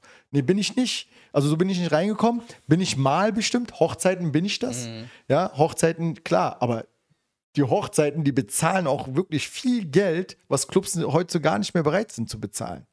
Ne? Also in Hochzeiten ist es dann auch tatsächlich so, ey, ich weiß, passt jetzt gar nicht rein, aber hau doch mal Helene Fischer hin. Hier hast du 200 extra. Ja, genau. So, Ja, ja, die sind gut drauf. Es Weißt ist der? Tag ihres Lebens, so, ne? Ja. das ist scheißegal dort. Und du hast halt, ne, zum Thema gut drauf, also auch das Draufsein, auf Alkohol sein, auf irgendwelchen Substanzen sein, da hast du auch keinen Bock mehr. Menschen im Nachtleben sind fies. fies. Ja, wirklich. Also du hast wirklich so einfach so, einfach die Gemeinheit als Konzentrat um dich herum. Ja, du, du siehst halt nicht die besten Seiten von den Menschen. Das ist schlimm. Das ist ein Konzentrat an, an Feiern, an Emotionen, an, ne, die, die Menschen haben ja auch die ganze Woche wahrscheinlich einen normalen Job. So, und am Wochenende hauen Ja, sie halt voll auf die Kacke. Ja, voll. Und da muss genau um dieselbe Uhrzeit derselbe Track laufen. Und obwohl du dir als DJ immer vornimmst, ey, das spiele ich heute nicht, Kommt läuft einer und wünscht sich genau den Track. genau um 1.30 Uhr spielst du den. Und dann heißt es aber, ey, der spielt ja jede Woche das Gleiche. Ja, weil ihr auch nur das Gleiche hören wollt und zu dem gleichen Scheiß tanzt jede Woche, Alter. Auf jeden Das ist richtig anstrengend. Also, nee, ähm, wie sind wir jetzt da wieder gelandet? Ja, ja aber, aber was jetzt natürlich geil ist, ist, ähm, wie, wann während deiner Radiozeit, wann genau, war das danach oder kurz vor Ende, ist diese ganze Schockmusik los? Genau, darauf wollte ich jetzt hinaus. Also, ich habe dann auch angefangen, mir mein eigenes Tonstudio aufzubauen, parallel. Das muss 2004 gewesen sein. Ähm, da habe ich mein Tonstudio aufgebaut. Am Du meinst, ist Charlottenburg, ne? Das, Ja, äh, da am war ich auch, Salzufer. genau, genau. Genau. Salzburg, Da war ich, Warst du da? ich war mal da mit Pete, bin Geil. ich mal vorbeigekommen, war ziemlich Hightech. Ja, genau. So, Das für war- die Zeit war es schon war krass. sehr ne? Hightech. Ja. Ähm, war ich auch sehr stolz drauf, weil ich da drin auch gelebt habe. So. Ne? Also es war für mich dann so auch so endlich mal so ein kleiner Traum in Erfüllung. Du kannst hier dein Ding machen, hast auch ein Zimmer, wo du pennen kannst. Weißt du, und wenn du aufstehst, hast du Musik. Wow, okay. So richtig geil eigentlich. Also auch wirklich, war schon ein schöner Traum, den man sich so eingerichtet hat. Ähm, ja, und dann habe ich angefangen, Beats zu machen. Ja, ähm, kannte mich ja auch mit den technischen Geräten und allem aus, was ich so brauche und so weiter und so fort. Und da hatte ich erstmal noch keine konkrete Idee, wie willst du jetzt mit welchen Künstlern, du hast ja keine Künstler so richtig am Start, wie willst du jetzt ein bisschen aufmerksam auf deine Beats äh, machen? So, ne? Und dann habe ich mir so überlegt, okay, ähm, machst du erstmal Mixtapes, ganz klassisch, deine DJ-Remixe oder was auch immer in der Art. A Cappellas auf deine Beats legen und so. Und einfach mal in Umlauf bringen und so weiter und so fort. Und da fiel mir damals schon ein, ein besonderes Mixtape von mir. Ähm, war, das habe ich Berlin Attitude genannt. Äh, vielleicht erinnerst du dich noch dunkel dran. Da hast du, glaube ich, auch noch mit drauf gerappt. Äh, Ich glaube, mit der ja, Chaos Pete meinte- Chaos meinte- zusammen. Genau, genau, genau. Ich kann mich, ich kann mich Ja, schon äh, und zwar dran wollte ich der erste DJ sein, der unbedingt deutsche Rapper auf Ami-Beats sozusagen aufnimmt Ja, und das okay. als Mixtape rausbringt. Und dieses Mixtape habe ich halt Berlin Attitude genannt. So, und da war dann auch Harris mit äh, In the Club auf Deutsch draußen mit äh, äh, vom 50 Cent das Ding. Hat er parallel durch Zufall gemacht gehabt. Nicht jetzt extra für mich, aber das hat äh, so, äh, damals noch der verstorbene Big Cell, so Rest in Peace äh, von Harlequins zum Beispiel, der hat dann auch auf dem Mob Deep Beat gerappt und Chaos Logic, ihr hattet auf so einen Lil Kim Beat sogar gerappt. glaube, ja, ja. Genau. Und ähm, so, das habe ich alles auf ein Mixtape gepackt, gepaart, äh, gepaart mit anderen äh, Ami-Tracks und so weiter. Und das habe ich erstmal rausgebracht. Irgendwann, also Crazy B von den Flying Steps, der auch gleichzeitig in Anführungsstrichen der jüngere Anführer der Black Panthers war, damals, äh, äh, aus Berlin. Ähm, die kenne ich ja schon von Jugendhäusern und so. Ne? Und äh, der meinte, Bruder, steig mal bei uns ein, wir machen bald Gangster-Rap und so. Ne? so, äh, Like, what? ich so, mich hat das, und ich war schon bekannt, also Ja. quasi als DJ Rescue. Ich hatte auch einen sehr, sehr krassen Club, in dem ich aufgelegt habe. Tabu Club hieß der, donnerstags in Berlin. Es war das ehemalige Big Eden. Ja. Ähm, Ich kenne den Club. Also Ja. ich bin nie reingekommen, aber ich kenne ihn. ja, dort habe ich halt aufgelegt donnerstags. Nicht zu verwechseln mit der Tabu Bar, das ist Strip, äh, Striptease Bar heute. Aber äh, Tabu Club damals war. Ähm, übrigens gab es noch einen Tabu Club, das erwähne ich jetzt einfach mal der Fairness halber von Tomek an der Janowitzbrücke. Das wurde aber mit OU geschrieben. Der Tabu Okay, Club. den kannte ich nicht. ja. Ich kannte aber da Ja. Und halt äh, donnerstags im Big Eden war halt auch sehr bekannt so. Und da habe ich aufgelegt ähm, und es war halt ziemlich gut besucht. Immer donnerstags, auf dem Donnerstag. Ja, so. Und ähm, auch After Work viel dort, glaube ich, ne? so ein bisschen. kann sein. Ja. Kann sein. Aber ähm, als ich da aufgelegt habe, war dann schon mein Name in aller Munde, will ich damit sagen. Also, das heißt, ich hätte schon mir fast aussuchen können, mit wem ich was mache in dem Sinne. Aber ich war nicht vom Kopf her gar nicht so weit, dass ich sage, okay, jetzt hast du den Rapper XY. Und wenn der jetzt total unbekannt ist, mit dem jetzt auf die Reise zu gehen, ich hatte noch keine Erfahrung mit Labels, Unterschreiben und Plattenverträge oder sowas. Zum Beispiel ein DJ Desu, auch nochmal schöne Grüße. Der war ja schon sehr weit, was das Thema angeht, so, ne, damals. So, und, und Tomic war ja auch schon mit seinem ersten Album äh, schon längst draußen. Ähm, der hat ja sowieso schon das längst gemacht mit Ami-Künstler, mit Deutschrap. Ja, mit seinem Dealer-Deal und so, der Genau, und der zum. Beispiel, dem hat man dann wiederum äh, äh, vielleicht äh, so, äh, wie sagt man denn, ähm, ähm, unterkreidet oder untermalt äh, oder, oder Untergejubelt? ja, sozusagen, dass er, dass er halt die Beats nicht selber machen würde Ah, okay. oder eine Unterstellt. Unterstellt. oder? Unterstellt, Entschuldigung, ja, Okay. nee, jetzt komme ich auf, dem- auf das Wort nicht. So, dem hat man ja schon unterstellt, so dass er, dass er die Beats nicht selber machen würde oder dass er hier und da alles schnell, schnell, schnell. Aber aus heutiger Sicht betrachtet hat er das einfach richtig gemacht. Einfach, es ging, weil viele denken immer, unter dem Namen Produzenten muss es heißen, dass du auch den Beat gemacht hast, dass du auch den Text äh, mitgeschrieben hast oder dass du den Künstler von A nach B gebracht hast und so.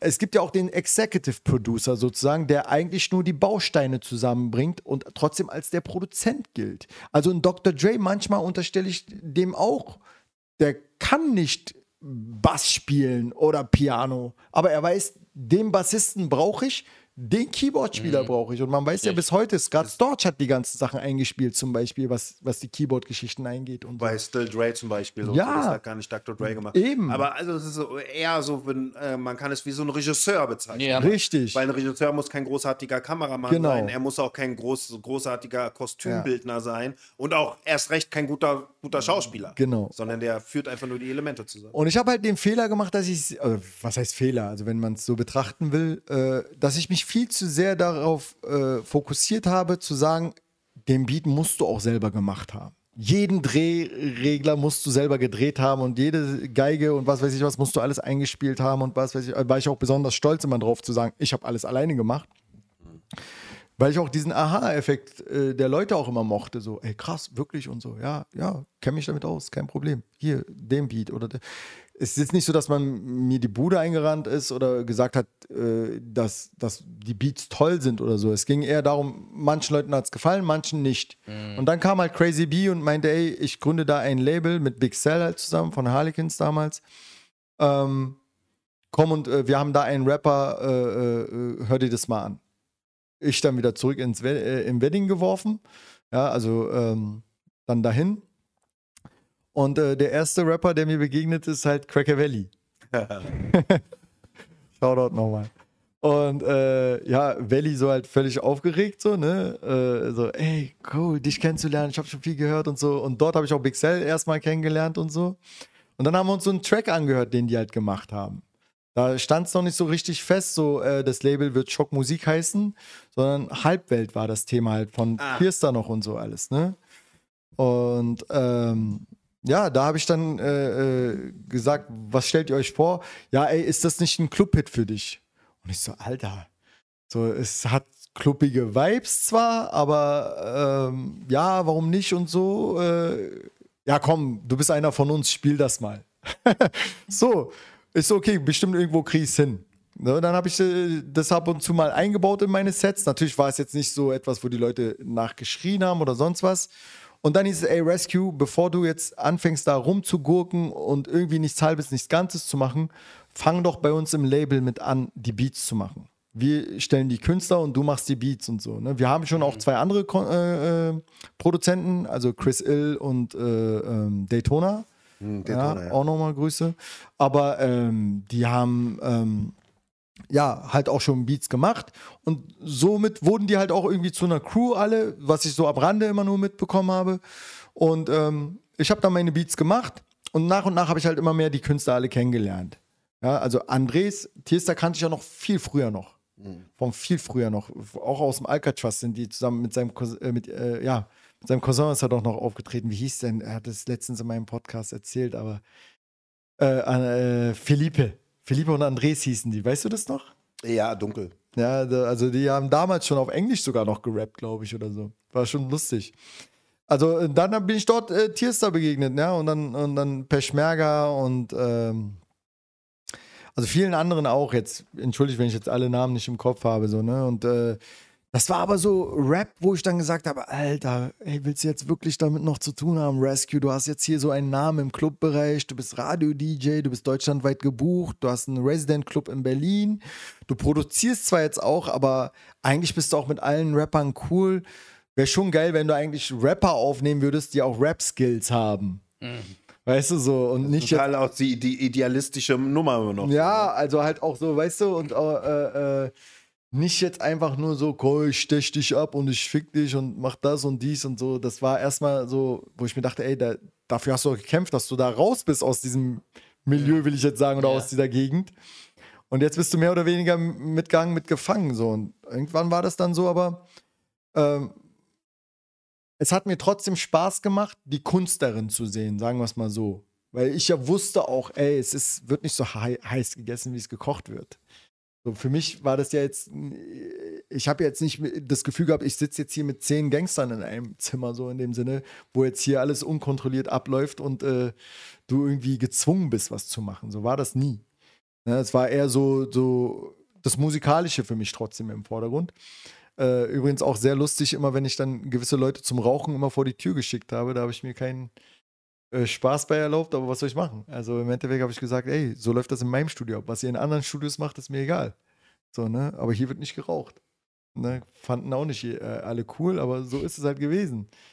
Ja, und, äh, und vor allem war ich halt auch ein Typ, der für viele Rapper auch sehr anstrengend ist, weil ich denen gesagt habe, ey, ich nehme halt auch um 12 Uhr mittags mal einen Rap-Track auf. Dafür muss es nicht draußen nachts sein und äh, krass sein und äh, keine Ahnung was. Und ich warte jetzt die sechs Stunden, bis du dann mal deinen Vibe hast, um in die Kabine zu steppen. So, entweder du hast deinen Text fertig im Kopf oder nicht. Ich fand das ganz schlimm, wenn Rapper mit so einem Zettel da standen.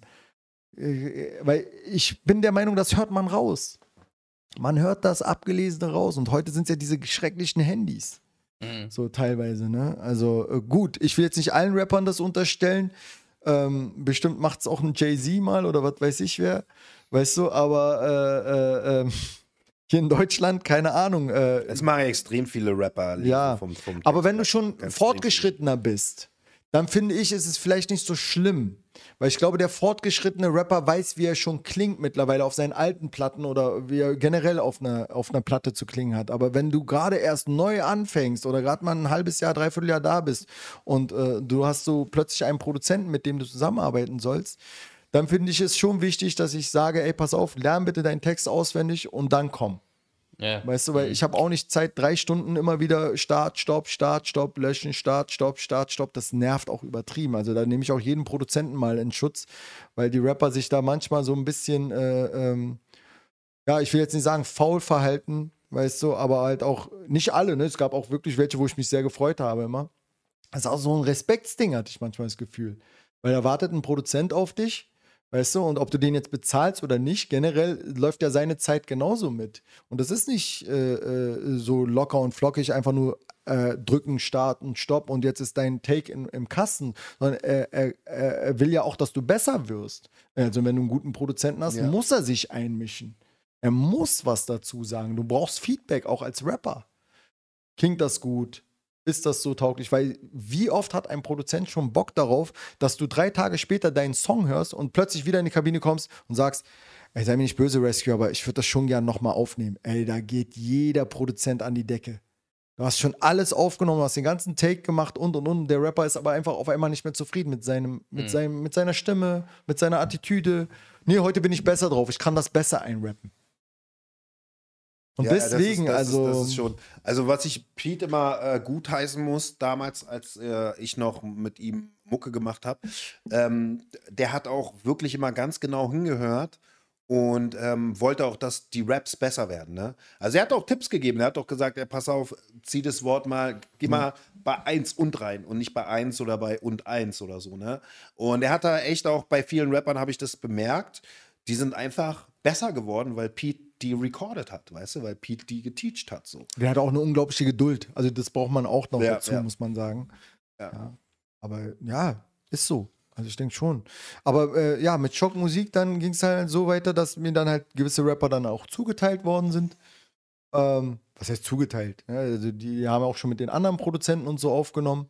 Und dann hieß es halt, ey, Rescue, wir werden auch bald einen großen Deal haben mit Warner Music und so weiter. Und äh, wir kennen uns doch schon alle seit Jahren, also Crazy B, der mit mir hauptsächlich in Kontakt stand. Ihm zuliebe habe ich das auch mehr oder weniger gemacht. Und dann war es so ein Mitgehangen mit Gefangenen-Ding, ja. Und plötzlich habe ich dann äh, natürlich auch gedacht, so, okay, das sind jetzt nicht die besten Rapper, in Anführungsstrichen, die ich jetzt da aufnehme. Ähm, da war aber halt auch so eine düstere Stimmung, auch ähm, von den Songs, die halt auch gemacht worden sind, dass ich auch Spaß daran hatte, diese Bilder zu erzeugen teilweise. Aber für mich war es immer eine Art, wie sagt man denn, fiktive Kunst. Mhm. Ja, und, und, und für die Rapper war es, glaube ich, ziemlich ernst gemeint, wenn sie gesagt haben, ey, äh, äh, ich stech dich ab und ich mach das und dies und, ne, und was da halt immer so nach draußen äh, gegeben wurde. Aber ich habe schon von Anfang an klar gemacht, ey, passt auf, ich bin im Savage cool, ich weißt du, ob es Sido ist, ich mag Agro Berlin, ich habe mit vielen, ich bin ein Hip-Hop-Fan. Und äh, dadurch, dass ich diese Funkmaster Flex-Ideologie auch hatte oder auch den Hip-Hop-Gedanken, so, ne, each one, teach one meinetwegen, oder wir sind alle zusammen eine Kultur. Klar, ist ja, ist ja innerhalb dieser Kultur auch Battle, Competition auch mit dabei. Ja, aber nicht auf diese äh, Konfrontationsart und Weise, mit der ich sowieso schon in meiner eigenen Vergangenheit zu kämpfen hatte, wo ich mir gesagt habe, ey, es ist hart gewesen, überhaupt ins Radio zu kommen.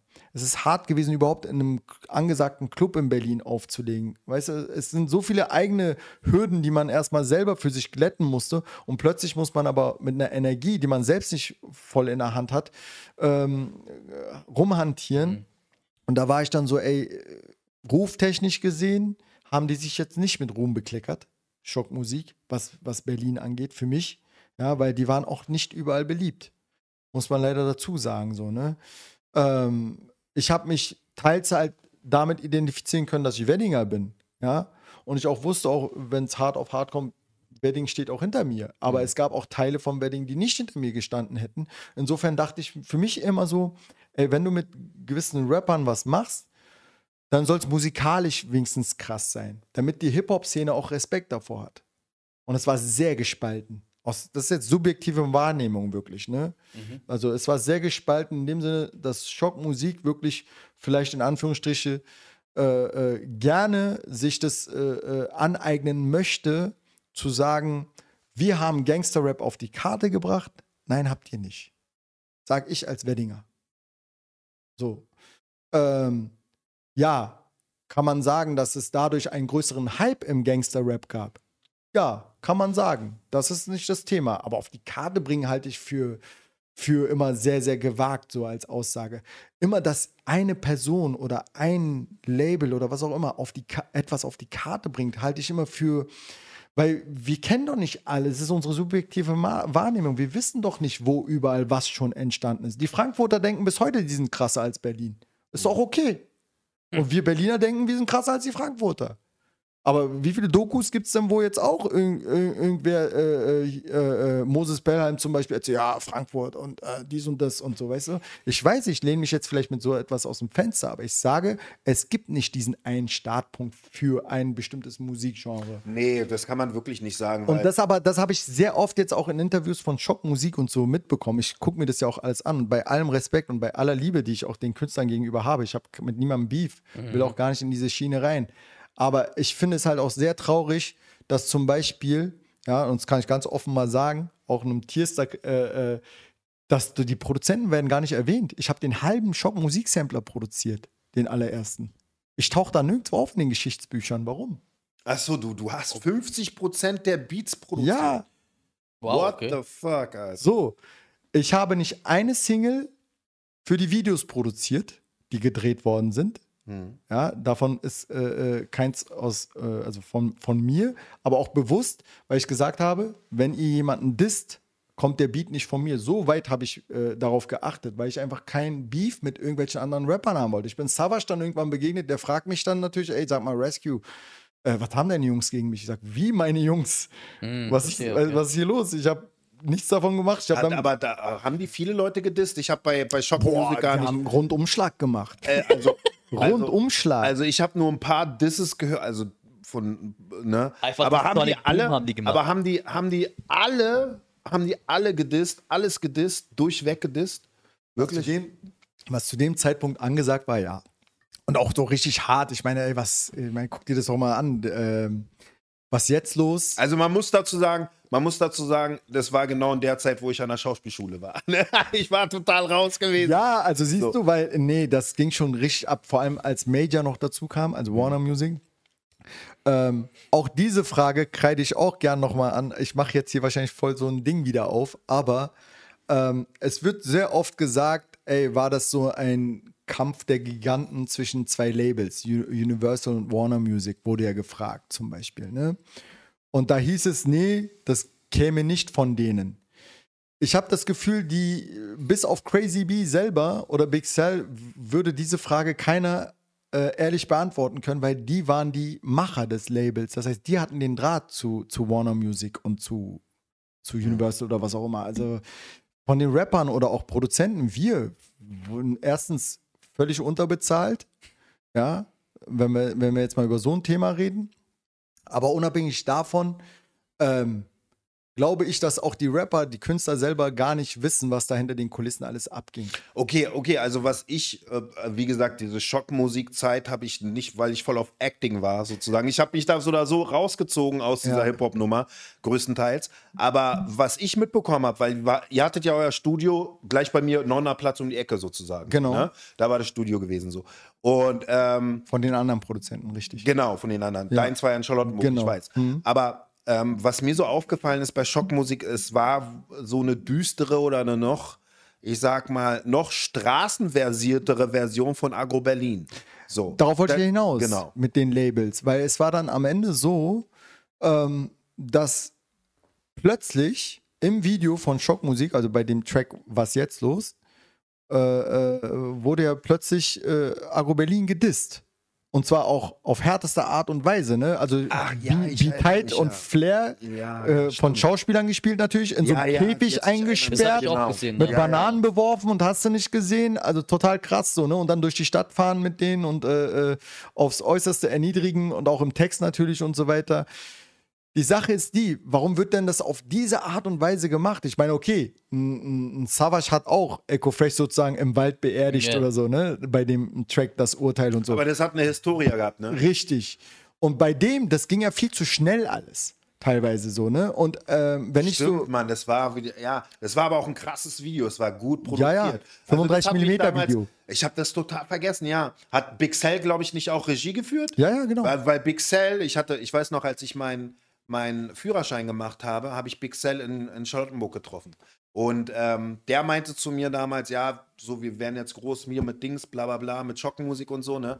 Und der Typ, Big Cell, hat eine richtig krasse Vision gehabt. Mann, der Dude war krass, was der mir alles erzählt hat. Auch so filmisch, was er gut findet und so. Der war so, so, er war eigentlich ein Regisseur, ein krasser Film. Auf jeden Fall. Also der hatte auch wirklich auch ganz gut auf Englisch gerappt, finde ich. Also Sehr war- gut. Ja, es ich war fand schon, die ganze Kingsman-Klick auf Englisch, da, Ja. für mich gab es da keinen Unterschied zwischen Nee, nee, die Amis waren und- wirklich super. Die waren richtig gut. Ja. Nee, also äh, war auch auf jeden Fall ein Visionär. Ja, also ähm, das hat er auch, deren Vision hat ja auch auf eine Art und Weise gut funktioniert. Aber das Schlimme ist, man muss wirklich dazu sagen, also ähm, wenn man mit den Jungs auch privat unterwegs ist, das sind wirklich nicht kontrollierbare Rapper auch zu dem Zeitpunkt gewesen. Ja, also die haben wirklich ihr Ding gemacht. Und wenn du dann, wenn es dann hart auf hart käme, hätte es auch sofort geknallt, so teilweise auch. Deswegen sage ich ja auch jetzt nicht, äh, nur weil ich sage, die waren Rap-Skill-technisch nicht auf hohem Level oder so, aber äh, wenn du Gangster-Rap in dem Sinne haben willst, ja gut, dann, dann sind das Typen, die haben es halt äh, äh, angelegt, halt wirklich, äh, dann halt auch auf diese Schiene zu sagen, ey, wer ist denn hier schon Agro-Berlin? Äh, die tun nur so, als ob, wir zeigen denen jetzt mal, wie, wie, wie es hier wirklich abgeht, so nach dem Motto. Aber diese Kette, die hört ja nicht auf, wenn man so will.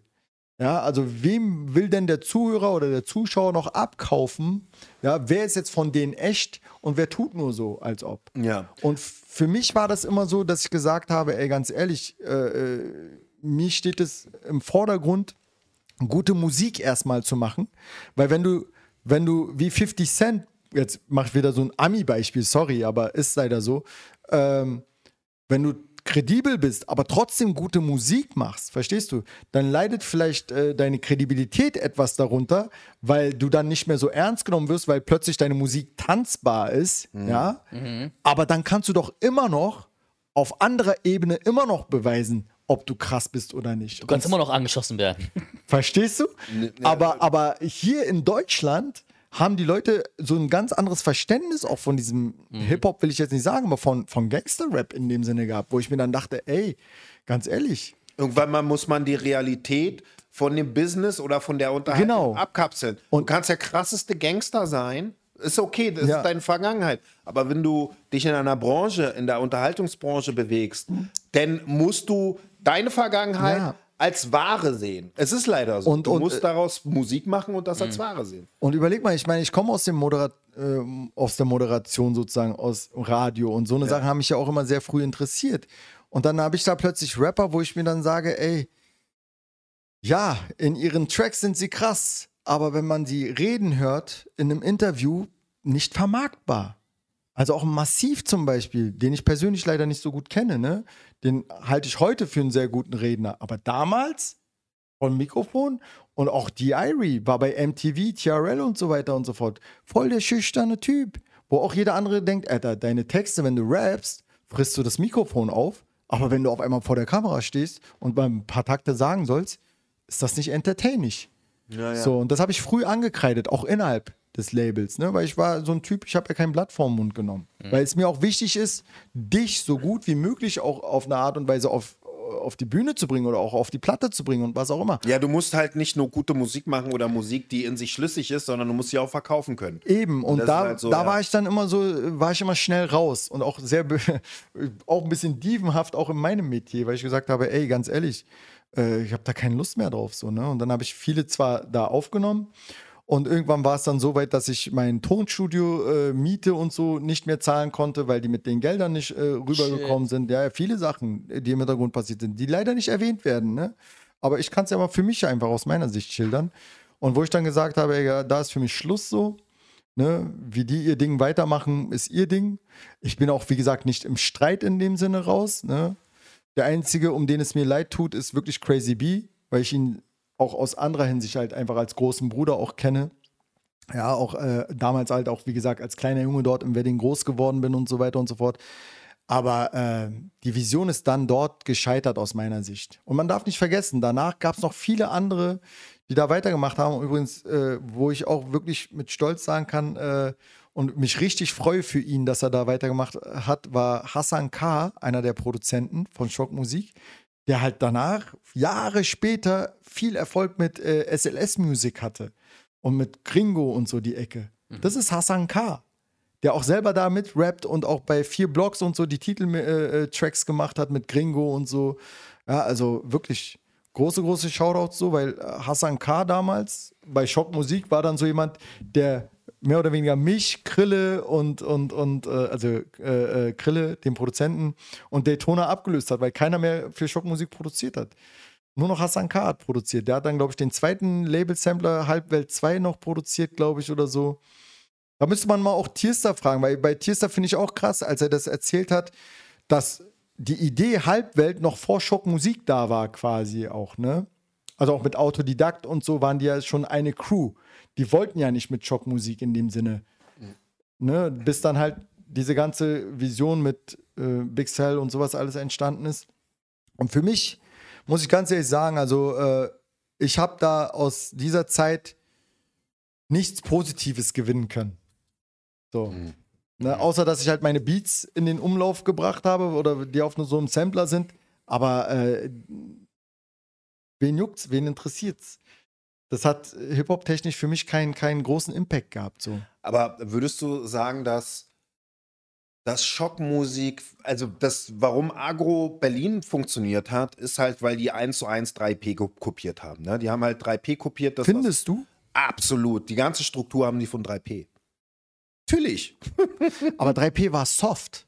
Ja, aber es geht um die Struktur. Es geht um die Labelstruktur. Es geht um das Marketing. Darum geht es. Es geht nicht um den Inhalt.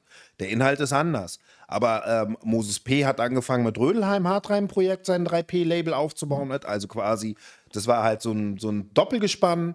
Dann sind die, haben die Sabrina Settler rausgebracht. Ja. So, ähm, dann kam Xavier, nee, dann kam Azad, dann kam Xavier Naidu, irgendwann kam Bruder Sven und dann kam Ilmatic. Und die haben mit jedem einzelnen Künstler haben die ein eigenes Logo, ein eigenes Marketing, ein eigenes Image gehabt, so, ne? Und Azad war halt, alle denken so, Azad, ja. J äh, Love so, war auch mal da. So, J Love war zum Beispiel da, ne? Also die haben eigentlich, hat 3P den ersten Straßenrapper rausgebracht mit Azad, der wirklich Hardcore Straßenshit gemacht hat, auf MTV-Niveau, so, ja. Und ähm, ja, die erste wirklich erfolgreiche Rapperin, die nicht deutsch war, mit Sabrina Settler, also die halt äh, ethnischen Background hatte, so.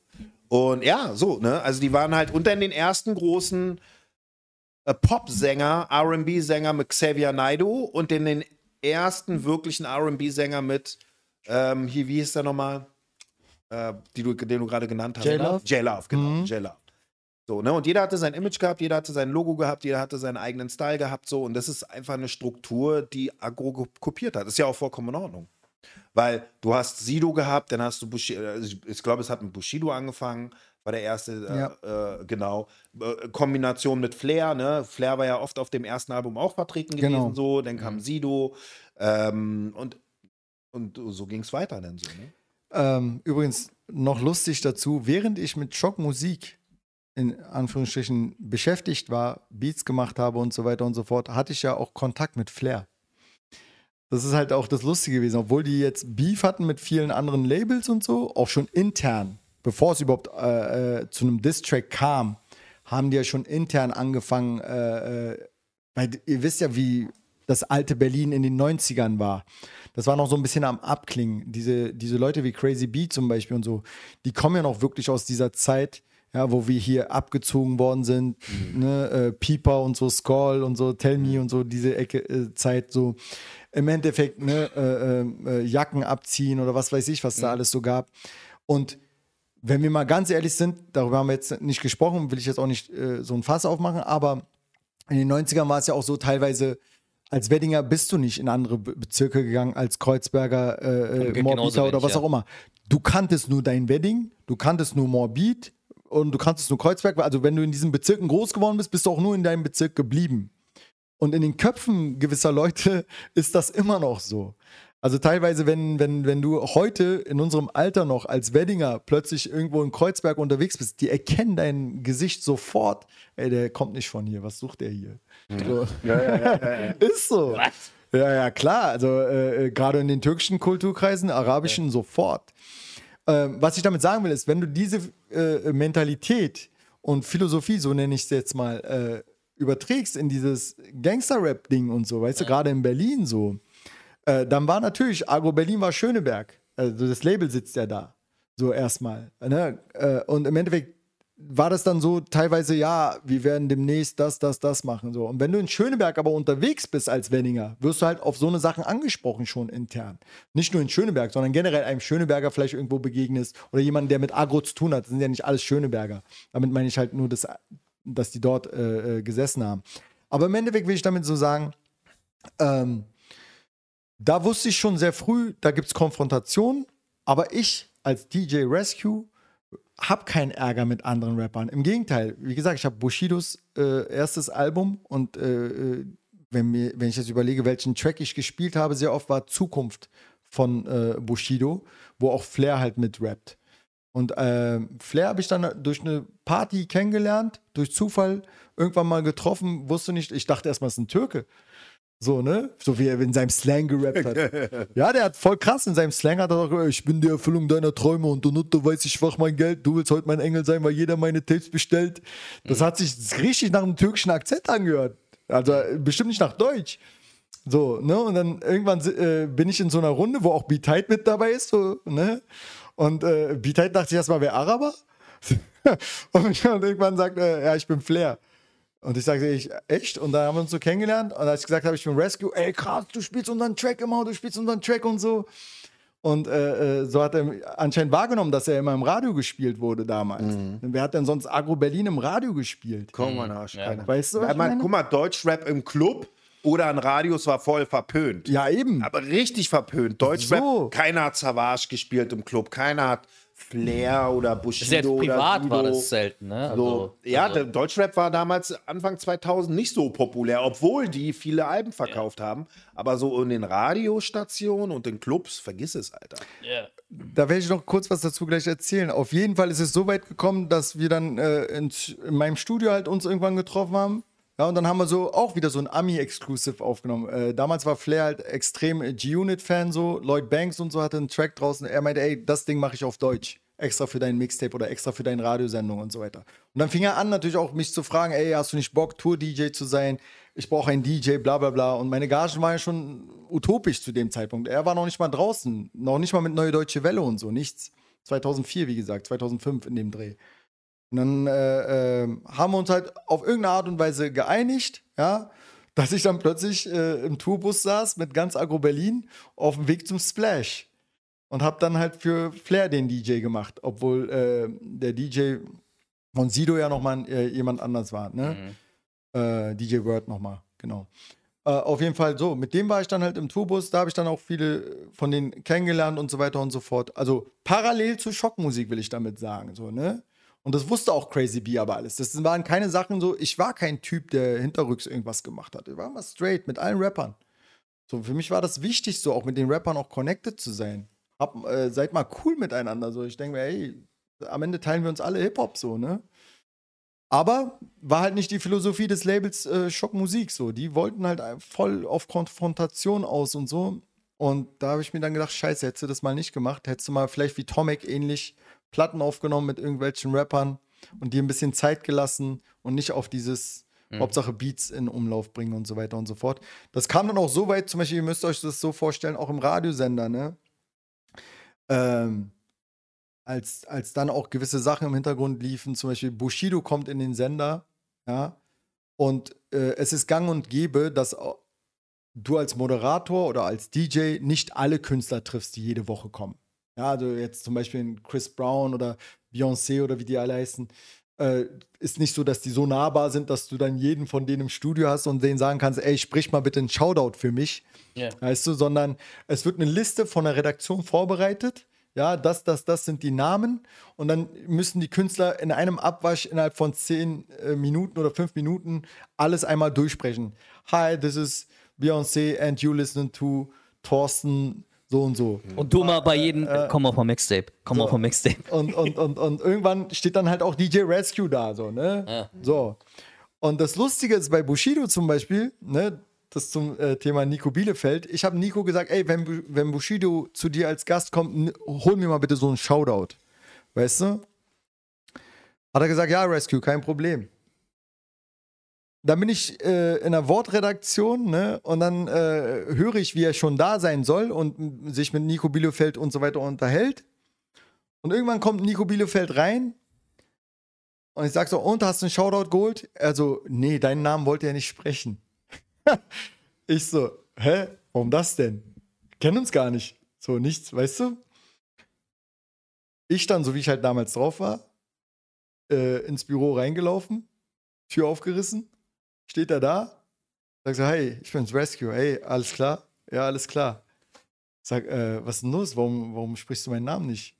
Sagt er so in diesem Moment, ja, äh, du hängst doch da mit diesen Schockmusikleuten ab. Ich so voll geschockt. Ich so, ja und? Ja, nee, sorry. Hat er nicht gemacht. Und da hast du das erste Mal gemerkt, so, Was das für eine okay. Konsequenz haben kann. Richtig. So. Und das hat mich richtig gestört, weißt du? Krass. Wo ich mir dann dachte, so, okay, aber was hast, was hast du denn jetzt, ne, in dem Sinne? Und wir wissen ja, also wirklich jetzt, ohne so ein Ding da aufzumachen, aber da gab es ja auch gewisse Hinterleute natürlich, auch bei Bushido und so. Und ich weiß nicht, was der Beef war, was überhaupt Schockmusik da alles veranstaltet hat im Hintergrund. Also das war nicht ohne, will ich damit sagen. Ja. Aber für mich jetzt war das halt nicht sonderlich positiv, so leider, ne? Ja. Ähm, zumal ich trotzdem sage, also ich hätte ja auch die Beats nicht produziert, wenn ich nicht auch Bock drauf hätte auf eine Art und Weise, klar. Mhm. Aber ich habe halt schon darauf geachtet, trotzdem, dass das. Für, das war, für dich war das ganz klar Business. ja. So, Ne? aber, Kann man schon so sagen. aber es ist schon krass. Damals wurde es halt ein bisschen persönlicher genommen. Vielleicht auch heute noch. Ich habe keine Ahnung, wie das heute so abläuft. Ja, aber damals wurde es alles sehr persönlich genommen, Alter. Ja. Da war diese Realness und diese. Ja, du musstest schon aufpassen, wie gesagt, wenn du dann damit rumläufst. Ja, weil ich dachte mir so, ey, krass, äh, die Leute sind auch nicht mehr in der Lage, auch diese Feinheiten dann zu trennen. Die interessiert es dann nicht mehr, ob du den Beat gemacht hast, wo auch der Diss stattgefunden hat. Die interessiert es dann nur noch, bist du bei diesem Ja, Label oder nicht? Hast so. die Flagge auf dem Rücken oder nicht halt so. Das ist es. So, ne? Und deswegen, und das hat mir dann wirklich keine Punkte eingeräumt. Da habe ich gesagt, ey, ganz ehrlich, macht mal euer Ding. Und dann habe ich auch sowieso das Studio auch danach verloren, mehr oder weniger. Und wollte auch, genau das ist auch der Punkt gewesen, wo ich dann auch keinen Bock mehr auf Produzieren hatte. Dass diese Musikwelt hat mich äh, irgendwann so krass. Hip-Hop, äh, wenn man seine ganze Liebe in so dieses Thema reinsteckt und daraus eigentlich immer wieder Positives schöpft, ist es alles schön und gut. Aber wenn du deine ganze Energie da reinsteckst und plötzlich merkst, ey, hier geht's nicht mehr weiter so, ja, dann, äh, dann habe ich auch für mich gesagt, ey, jetzt musst du wirklich auf spiritueller Vase, äh, äh, Basis lernen, das Leben von innen nach außen quasi. Jetzt klinge ich sehr sektenhaft, aber äh, zu leben. Und zwar nicht dich von der Gesellschaft, von äußerlichen Dingen beeinflussen zu lassen, sondern an einen Punkt zu kommen, wie halt die meisten wahrscheinlich, die auch ganz ehrlich in unserem Alter völlig in so einem Drogensumpf landen mittlerweile. Deswegen bin ich auch so stolz darauf, keine Drogen angerührt zu haben. Also keine chemischen, keine, kein ne, Koks, kein, kein Gras. Alkohol war ja auch so ein Thema, wo ich gesagt habe, ey, ich habe das zwar immer so als Partygetränk genossen, ja, aber auch das hat sich in den letzten Jahren zum Glück alles, alles von selbst verabschiedet, weil ich einfach das Mindset ganz schnell auch mit 27 fing das etwa bei mir an, 28 entwickelt habe, zu sagen, ey, wenn du noch mal an so einen Punkt kommst, dann sollst du wirklich mal an deine Kindheit, an deine Jugend denken, wie du mal angefangen hast damit und äh, äh, das so zu genießen, dass du auch Spaß hast dabei, dass die Gage, die du verdienst, nicht äh, das Ziel sein sollte, sondern dass die Gage, die du verdienst, immer nur eine Anerkennung vielleicht darstellt von dem, was, was Der du drauf Bonus hast. für das, genau. was du machst und kannst. aber, aber nicht wirklich dein Lebensinhalt äh, sein sollte. Und da kommen wir jetzt dazu, was ich dann vor sechs, sieben Jahren gemacht habe, weil ich dann gesagt habe, ey, du kannst nicht jeden Tag irgendwie ins Solarium rennen, 15 Uhr aufstehen, wann du willst, Fitness und dann so, wo gehen wir heute Abend steil? Und dann wartest du nur auf den Freitag, wo du dann deine 1000, 2000 Euro machst, weißt du, und, äh, und dann hast du wieder fünf Tage frei. So, aber ist irgendwie auch geil. ja, aber, aber wirklich, also äh, ich weiß nicht, wie vielen DJs ich hier aus der Seele rede. Ich habe viele DJs eher so wahrgenommen, dass sie immer einen Job hatten, immer noch einen äh, Hauptjob hatten eigentlich. Also ob sie bei, bei äh, irgendeiner, keine Ahnung, Autofirma oder Technikfirma ja, gearbeitet haben oder irgendwas, Waschmaschinen oder was auch immer. Die hatten immer einen Daily-Job. Und für mich war das immer so, nein, wenn ich auflege, will ich vom Auflegen leben. Mhm. Sehr früh schon. Also ich gesagt habe, ey, ich muss irgendwie die Gagen so weit hochschrauben können, dass ich Platten kaufen kann und trotzdem noch davon leben kann. Mhm. So, und äh, ähm, das habe ich sehr viele Jahre gemacht, bis vor sechs, sieben Jahren, bis ich dann gesagt habe, aber ey, noch vor der Pandemie, ich selber schon meine eigene Pandemie hatte, in mm. dem mhm. Sinne meinen eigenen Lockdown, weil ich gesagt habe, du musst irgendwas von, vom Neuen mal lernen, mal gucken, ob du es schaffst. Und im Bürofuzzi war ich nie. Also habe ich mit dem Kaffee machen angefangen. Und Kaffee war so ein Ding, das durch Zufall entstanden ist, weil ich dann irgendwann dem Barista, der quasi an einer Siebträgermaschine immer diese Bewegung hat, ne, äh, ähnlich wie beim DJing halt multifunktional genau. arbeiten Klopf muss. ja, deswegen habe ich jetzt mal, schade jetzt für die Hörer, die es nicht sehen können, aber mhm. äh, dass du halt mit beiden Händen und äh, äh Armen und Füßen und irgendwie ackerst so, ne, und dann ähm, hat mir das Spaß gemacht und ich dachte, ey, das, hat so eine Ähnlichkeit. Vielleicht kannst du das damit ja mal anfangen. Und da habe ich in der Gastro angefangen. Aber richtig unterste Schublade, ne? Mit äh, Spülmaschine, Tabletts wegräumen, Boden wischen, äh, Stühle. Ja, du war, bist du direkt unten, ne? An, ja, direkt unten angefangen. Vor allem nur so mit so 20-Jährigen. Und ich war ja. 37 so. Ja. Ne? Und, ähm, Haben wir uns nicht auch im Karas gesehen? Da habe ich doch meine äh, äh, Links. Ja, genau. Also ne, das habe ich dort gelernt, mehr oder weniger. Und habe mich dann hochgearbeitet. Da durfte ich auch nicht sofort an die Maschine. Geht auch nicht. Nein, du musst erstmal wirklich ganz klein anfangen. Ja. So. Ja. Und ähm, ja, bis, bis dann hochgekämpft, bis ich dann äh, äh, drei weitere Läden dann hochgebracht habe. Also jetzt nicht so keine Kette oder so, sondern halt auch mich als Shopmanager dort bewiesen habe, Bestelllisten gemacht habe, Jobpläne und sowas alles. Es hat mir dann wieder richtig Spaß gemacht. Du hast wirklich, also man kann da jetzt echt nicht über Geha Gehalt reden. Das ist Gastro, ne? Das war ein Witz, ne? Und dann, äh, ja. äh, weil du gehst zweimal auflegen und hast vielleicht das, was du dort in einem Monat verdienst. Ganz Ga krass Gastronom muss doch von Herz sein irgendwo. Ne? Genau, aber es hat von der, von der Psyche und von der Seele her enorm gut getan. Aber Kaffee ist so ein Stoff, den jeder frühmorgens braucht. Nicht jeder, aber viele. Viele, richtig, Entschuldigung. Ja, ich habe aufgehört. Ja, sehr gut. Ich habe aufgehört, ja, Mann. Aber, ne, und dann, und dann habe ich irgendwann gedacht, so, ähm, ey, das macht Spaß, jemanden mit 2,50 Euro glücklich zu machen. So. Anders als beim Musikmachen. Da war es so, ey, du spielst einen Track und äh, du kannst doch froh sein, dass er dir nicht an die Gurgel springt. So, weißt du, also. Du musst ihm Geld geben, damit ja, er dich in Ruhe so, lässt. Wirklich, also, das, äh, vielleicht war mein Mindset irgendwann so im Arsch, dass ich gedacht habe, ey, hier ist immer noch Liebe, Love, Peace and Harmony okay. in so einem Café. Weißt du, naja. auch tagsüber vor allem. Du hast halt keine Nachtmenschen um dich herum, keine Idioten. Weißt du, und äh, das Die wollen ja einen Kaffee und die wollen mhm. ne, erstmal aktiv werden. Das hat mir oder gut gemütlich getan. sein, sitzen ja. und schnacken ist, mit einem Kaffee. Ist, ist das nicht so, ähm, äh, ich meine, wenn du, wenn du vorher bei, ähm, als Radiomoderator deine eigene Sendung hattest, äh, deine Resident-Clubs hattest, wo du immer aufgelegt hast, ähm, auch ein Hoch hattest als Produzent, der unter, ja. unter Labelvertrag halt ein eigenes Studio hatte, Leute ja. produziert hat. Ähm, ist es, war das für dich erstmal so ein Bummer, wieder denn irgendwie ein normales Leben oder war es ein konkretes, so, ey, ich probiere das mal oder ich mache das mal und werde darin auch irgendwie eine Erfüllung finden? Ist cool, dass du diese Frage stellst. Äh, guck mal. Nein, wirklich null. 0,0. Also ich war wirklich so, ich bin ja sowieso schon immer jemand äh, gewesen, würde ich behaupten, ich strahle das nicht aus, dass ich, äh, dass ich bodenständig bin, bescheiden bin, aber dieses alleine aufwachsen, da lernst du sehr früh dich selbst zu reflektieren. Du bist quasi jeden Tag damit beschäftigt. Es gibt auch Tage, jetzt machen wir uns nichts vor, wenn du Jugendlicher bist, also wirklich Kind, ja, dann stellst du dich vor den Spiegel und äh, singst irgendwelche äh, Lieder nach und machst vielleicht irgendeinen Künstler, den du feierst, nach und so eine Sachen. Also ich bin ja halt auch immer sehr früh schon jemand gewesen, der immer sehr genau wusste, was möchte ich wo, in welcher Atmosphäre auch ausstrahlen es ist doch völlig klar, dass wenn ich auf der Bühne stehe, ich jemand anders äh, bin vielleicht, als wie wenn ich jetzt, äh, wenn du mich im Café irgendwo antriffst. Mhm. So, und ich weiß, dass ich vielen Menschen auch vor den Kopf gestoßen bin, gerade weil ich beim DJing keine Zeit habe, mich mit dir zu unterhalten. Aber das muss dir klar sein und nicht mir. Mir ist es fast scheißegal, äh, was du über mich denkst, wenn ich jetzt sage, ey, jetzt nicht. Weißt du, aber dir muss auch klar sein, Scheiße, ich glaube, ich habe ihn im falschen Moment angesprochen. Und nicht dieses, was ist denn das für ein arrogantes Arschloch? Mhm. Was ja die meisten leider getan haben. So, ne? Und, und, und, und ähm, im Café ist es eher so gewesen, dass ich gesagt habe, ähm, ich mache das für mich in erster Linie. Und es hat mir sogar noch erst recht, weil ich schon immer jemand war, der gegen den Strom geschwommen ist, so, äh, noch, noch bestätigt darin, besser zu werden, weil ich wollte ja nicht nur dieser Tablettabräumer sein. Ich hatte ja ein Ziel. Ich wollte ja dieser Barista sein.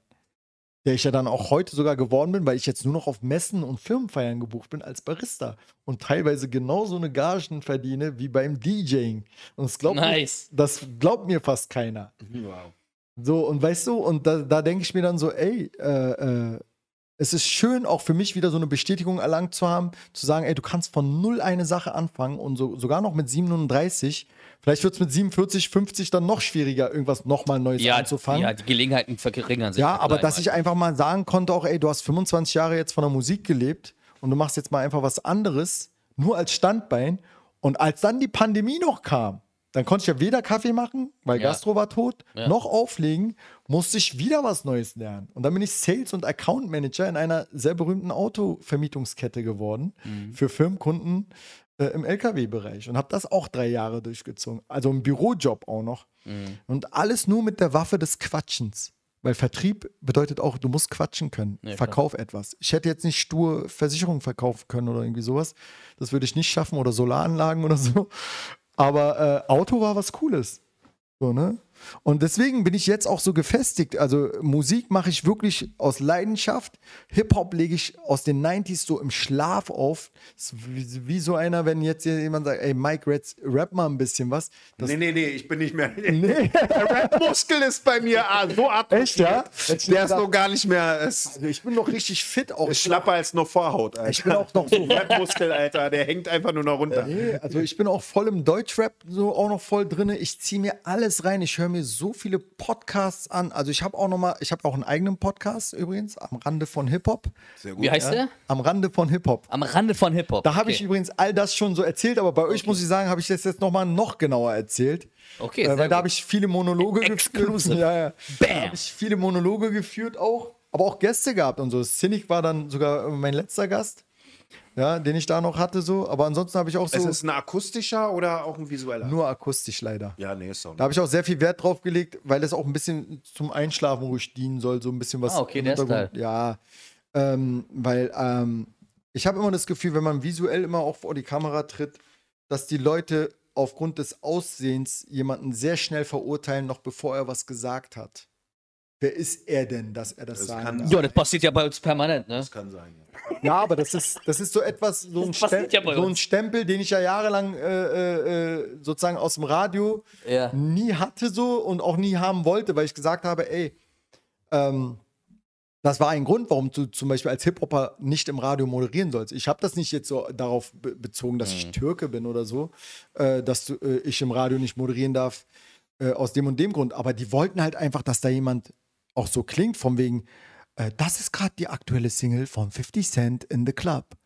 So redet kein Hip-Hopper oder so reden wir nicht, wenn wir einen Track äh, announcen. So Nee. in dem, ne? Und Ja, ja, ja. Äh, das war mir halt immer wichtig. Da, so. da, schönen Tag, meine Damen. Das ist 50 Ja, Cent das- mit im Club. Hip-Hop ist Lifestyle. Also ich habe gar kein Problem damit, auch wie die Leute auch die Sprache heutzutage verändern und so weiter. Ich finde es nur ein bisschen lustig manchmal, wenn ich den Deutsch-Deutschen treffe, der noch schlechter Deutsch spricht als der Türke, der hier integriert ist mittlerweile. Soll passieren und vorkommen. Ja, so, ich gehe Kudam und dann guckst du ihn an, das ist so ein, so ein blonder Thorsten so mit blauen Augen.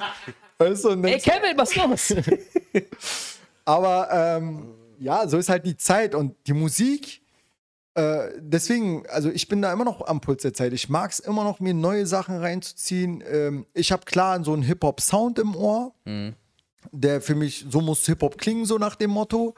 Aber ich freue mich auch auf neue Sachen manchmal. Also, äh, Ich ziehe mir auch neue Sachen noch rein, auf jeden Fall.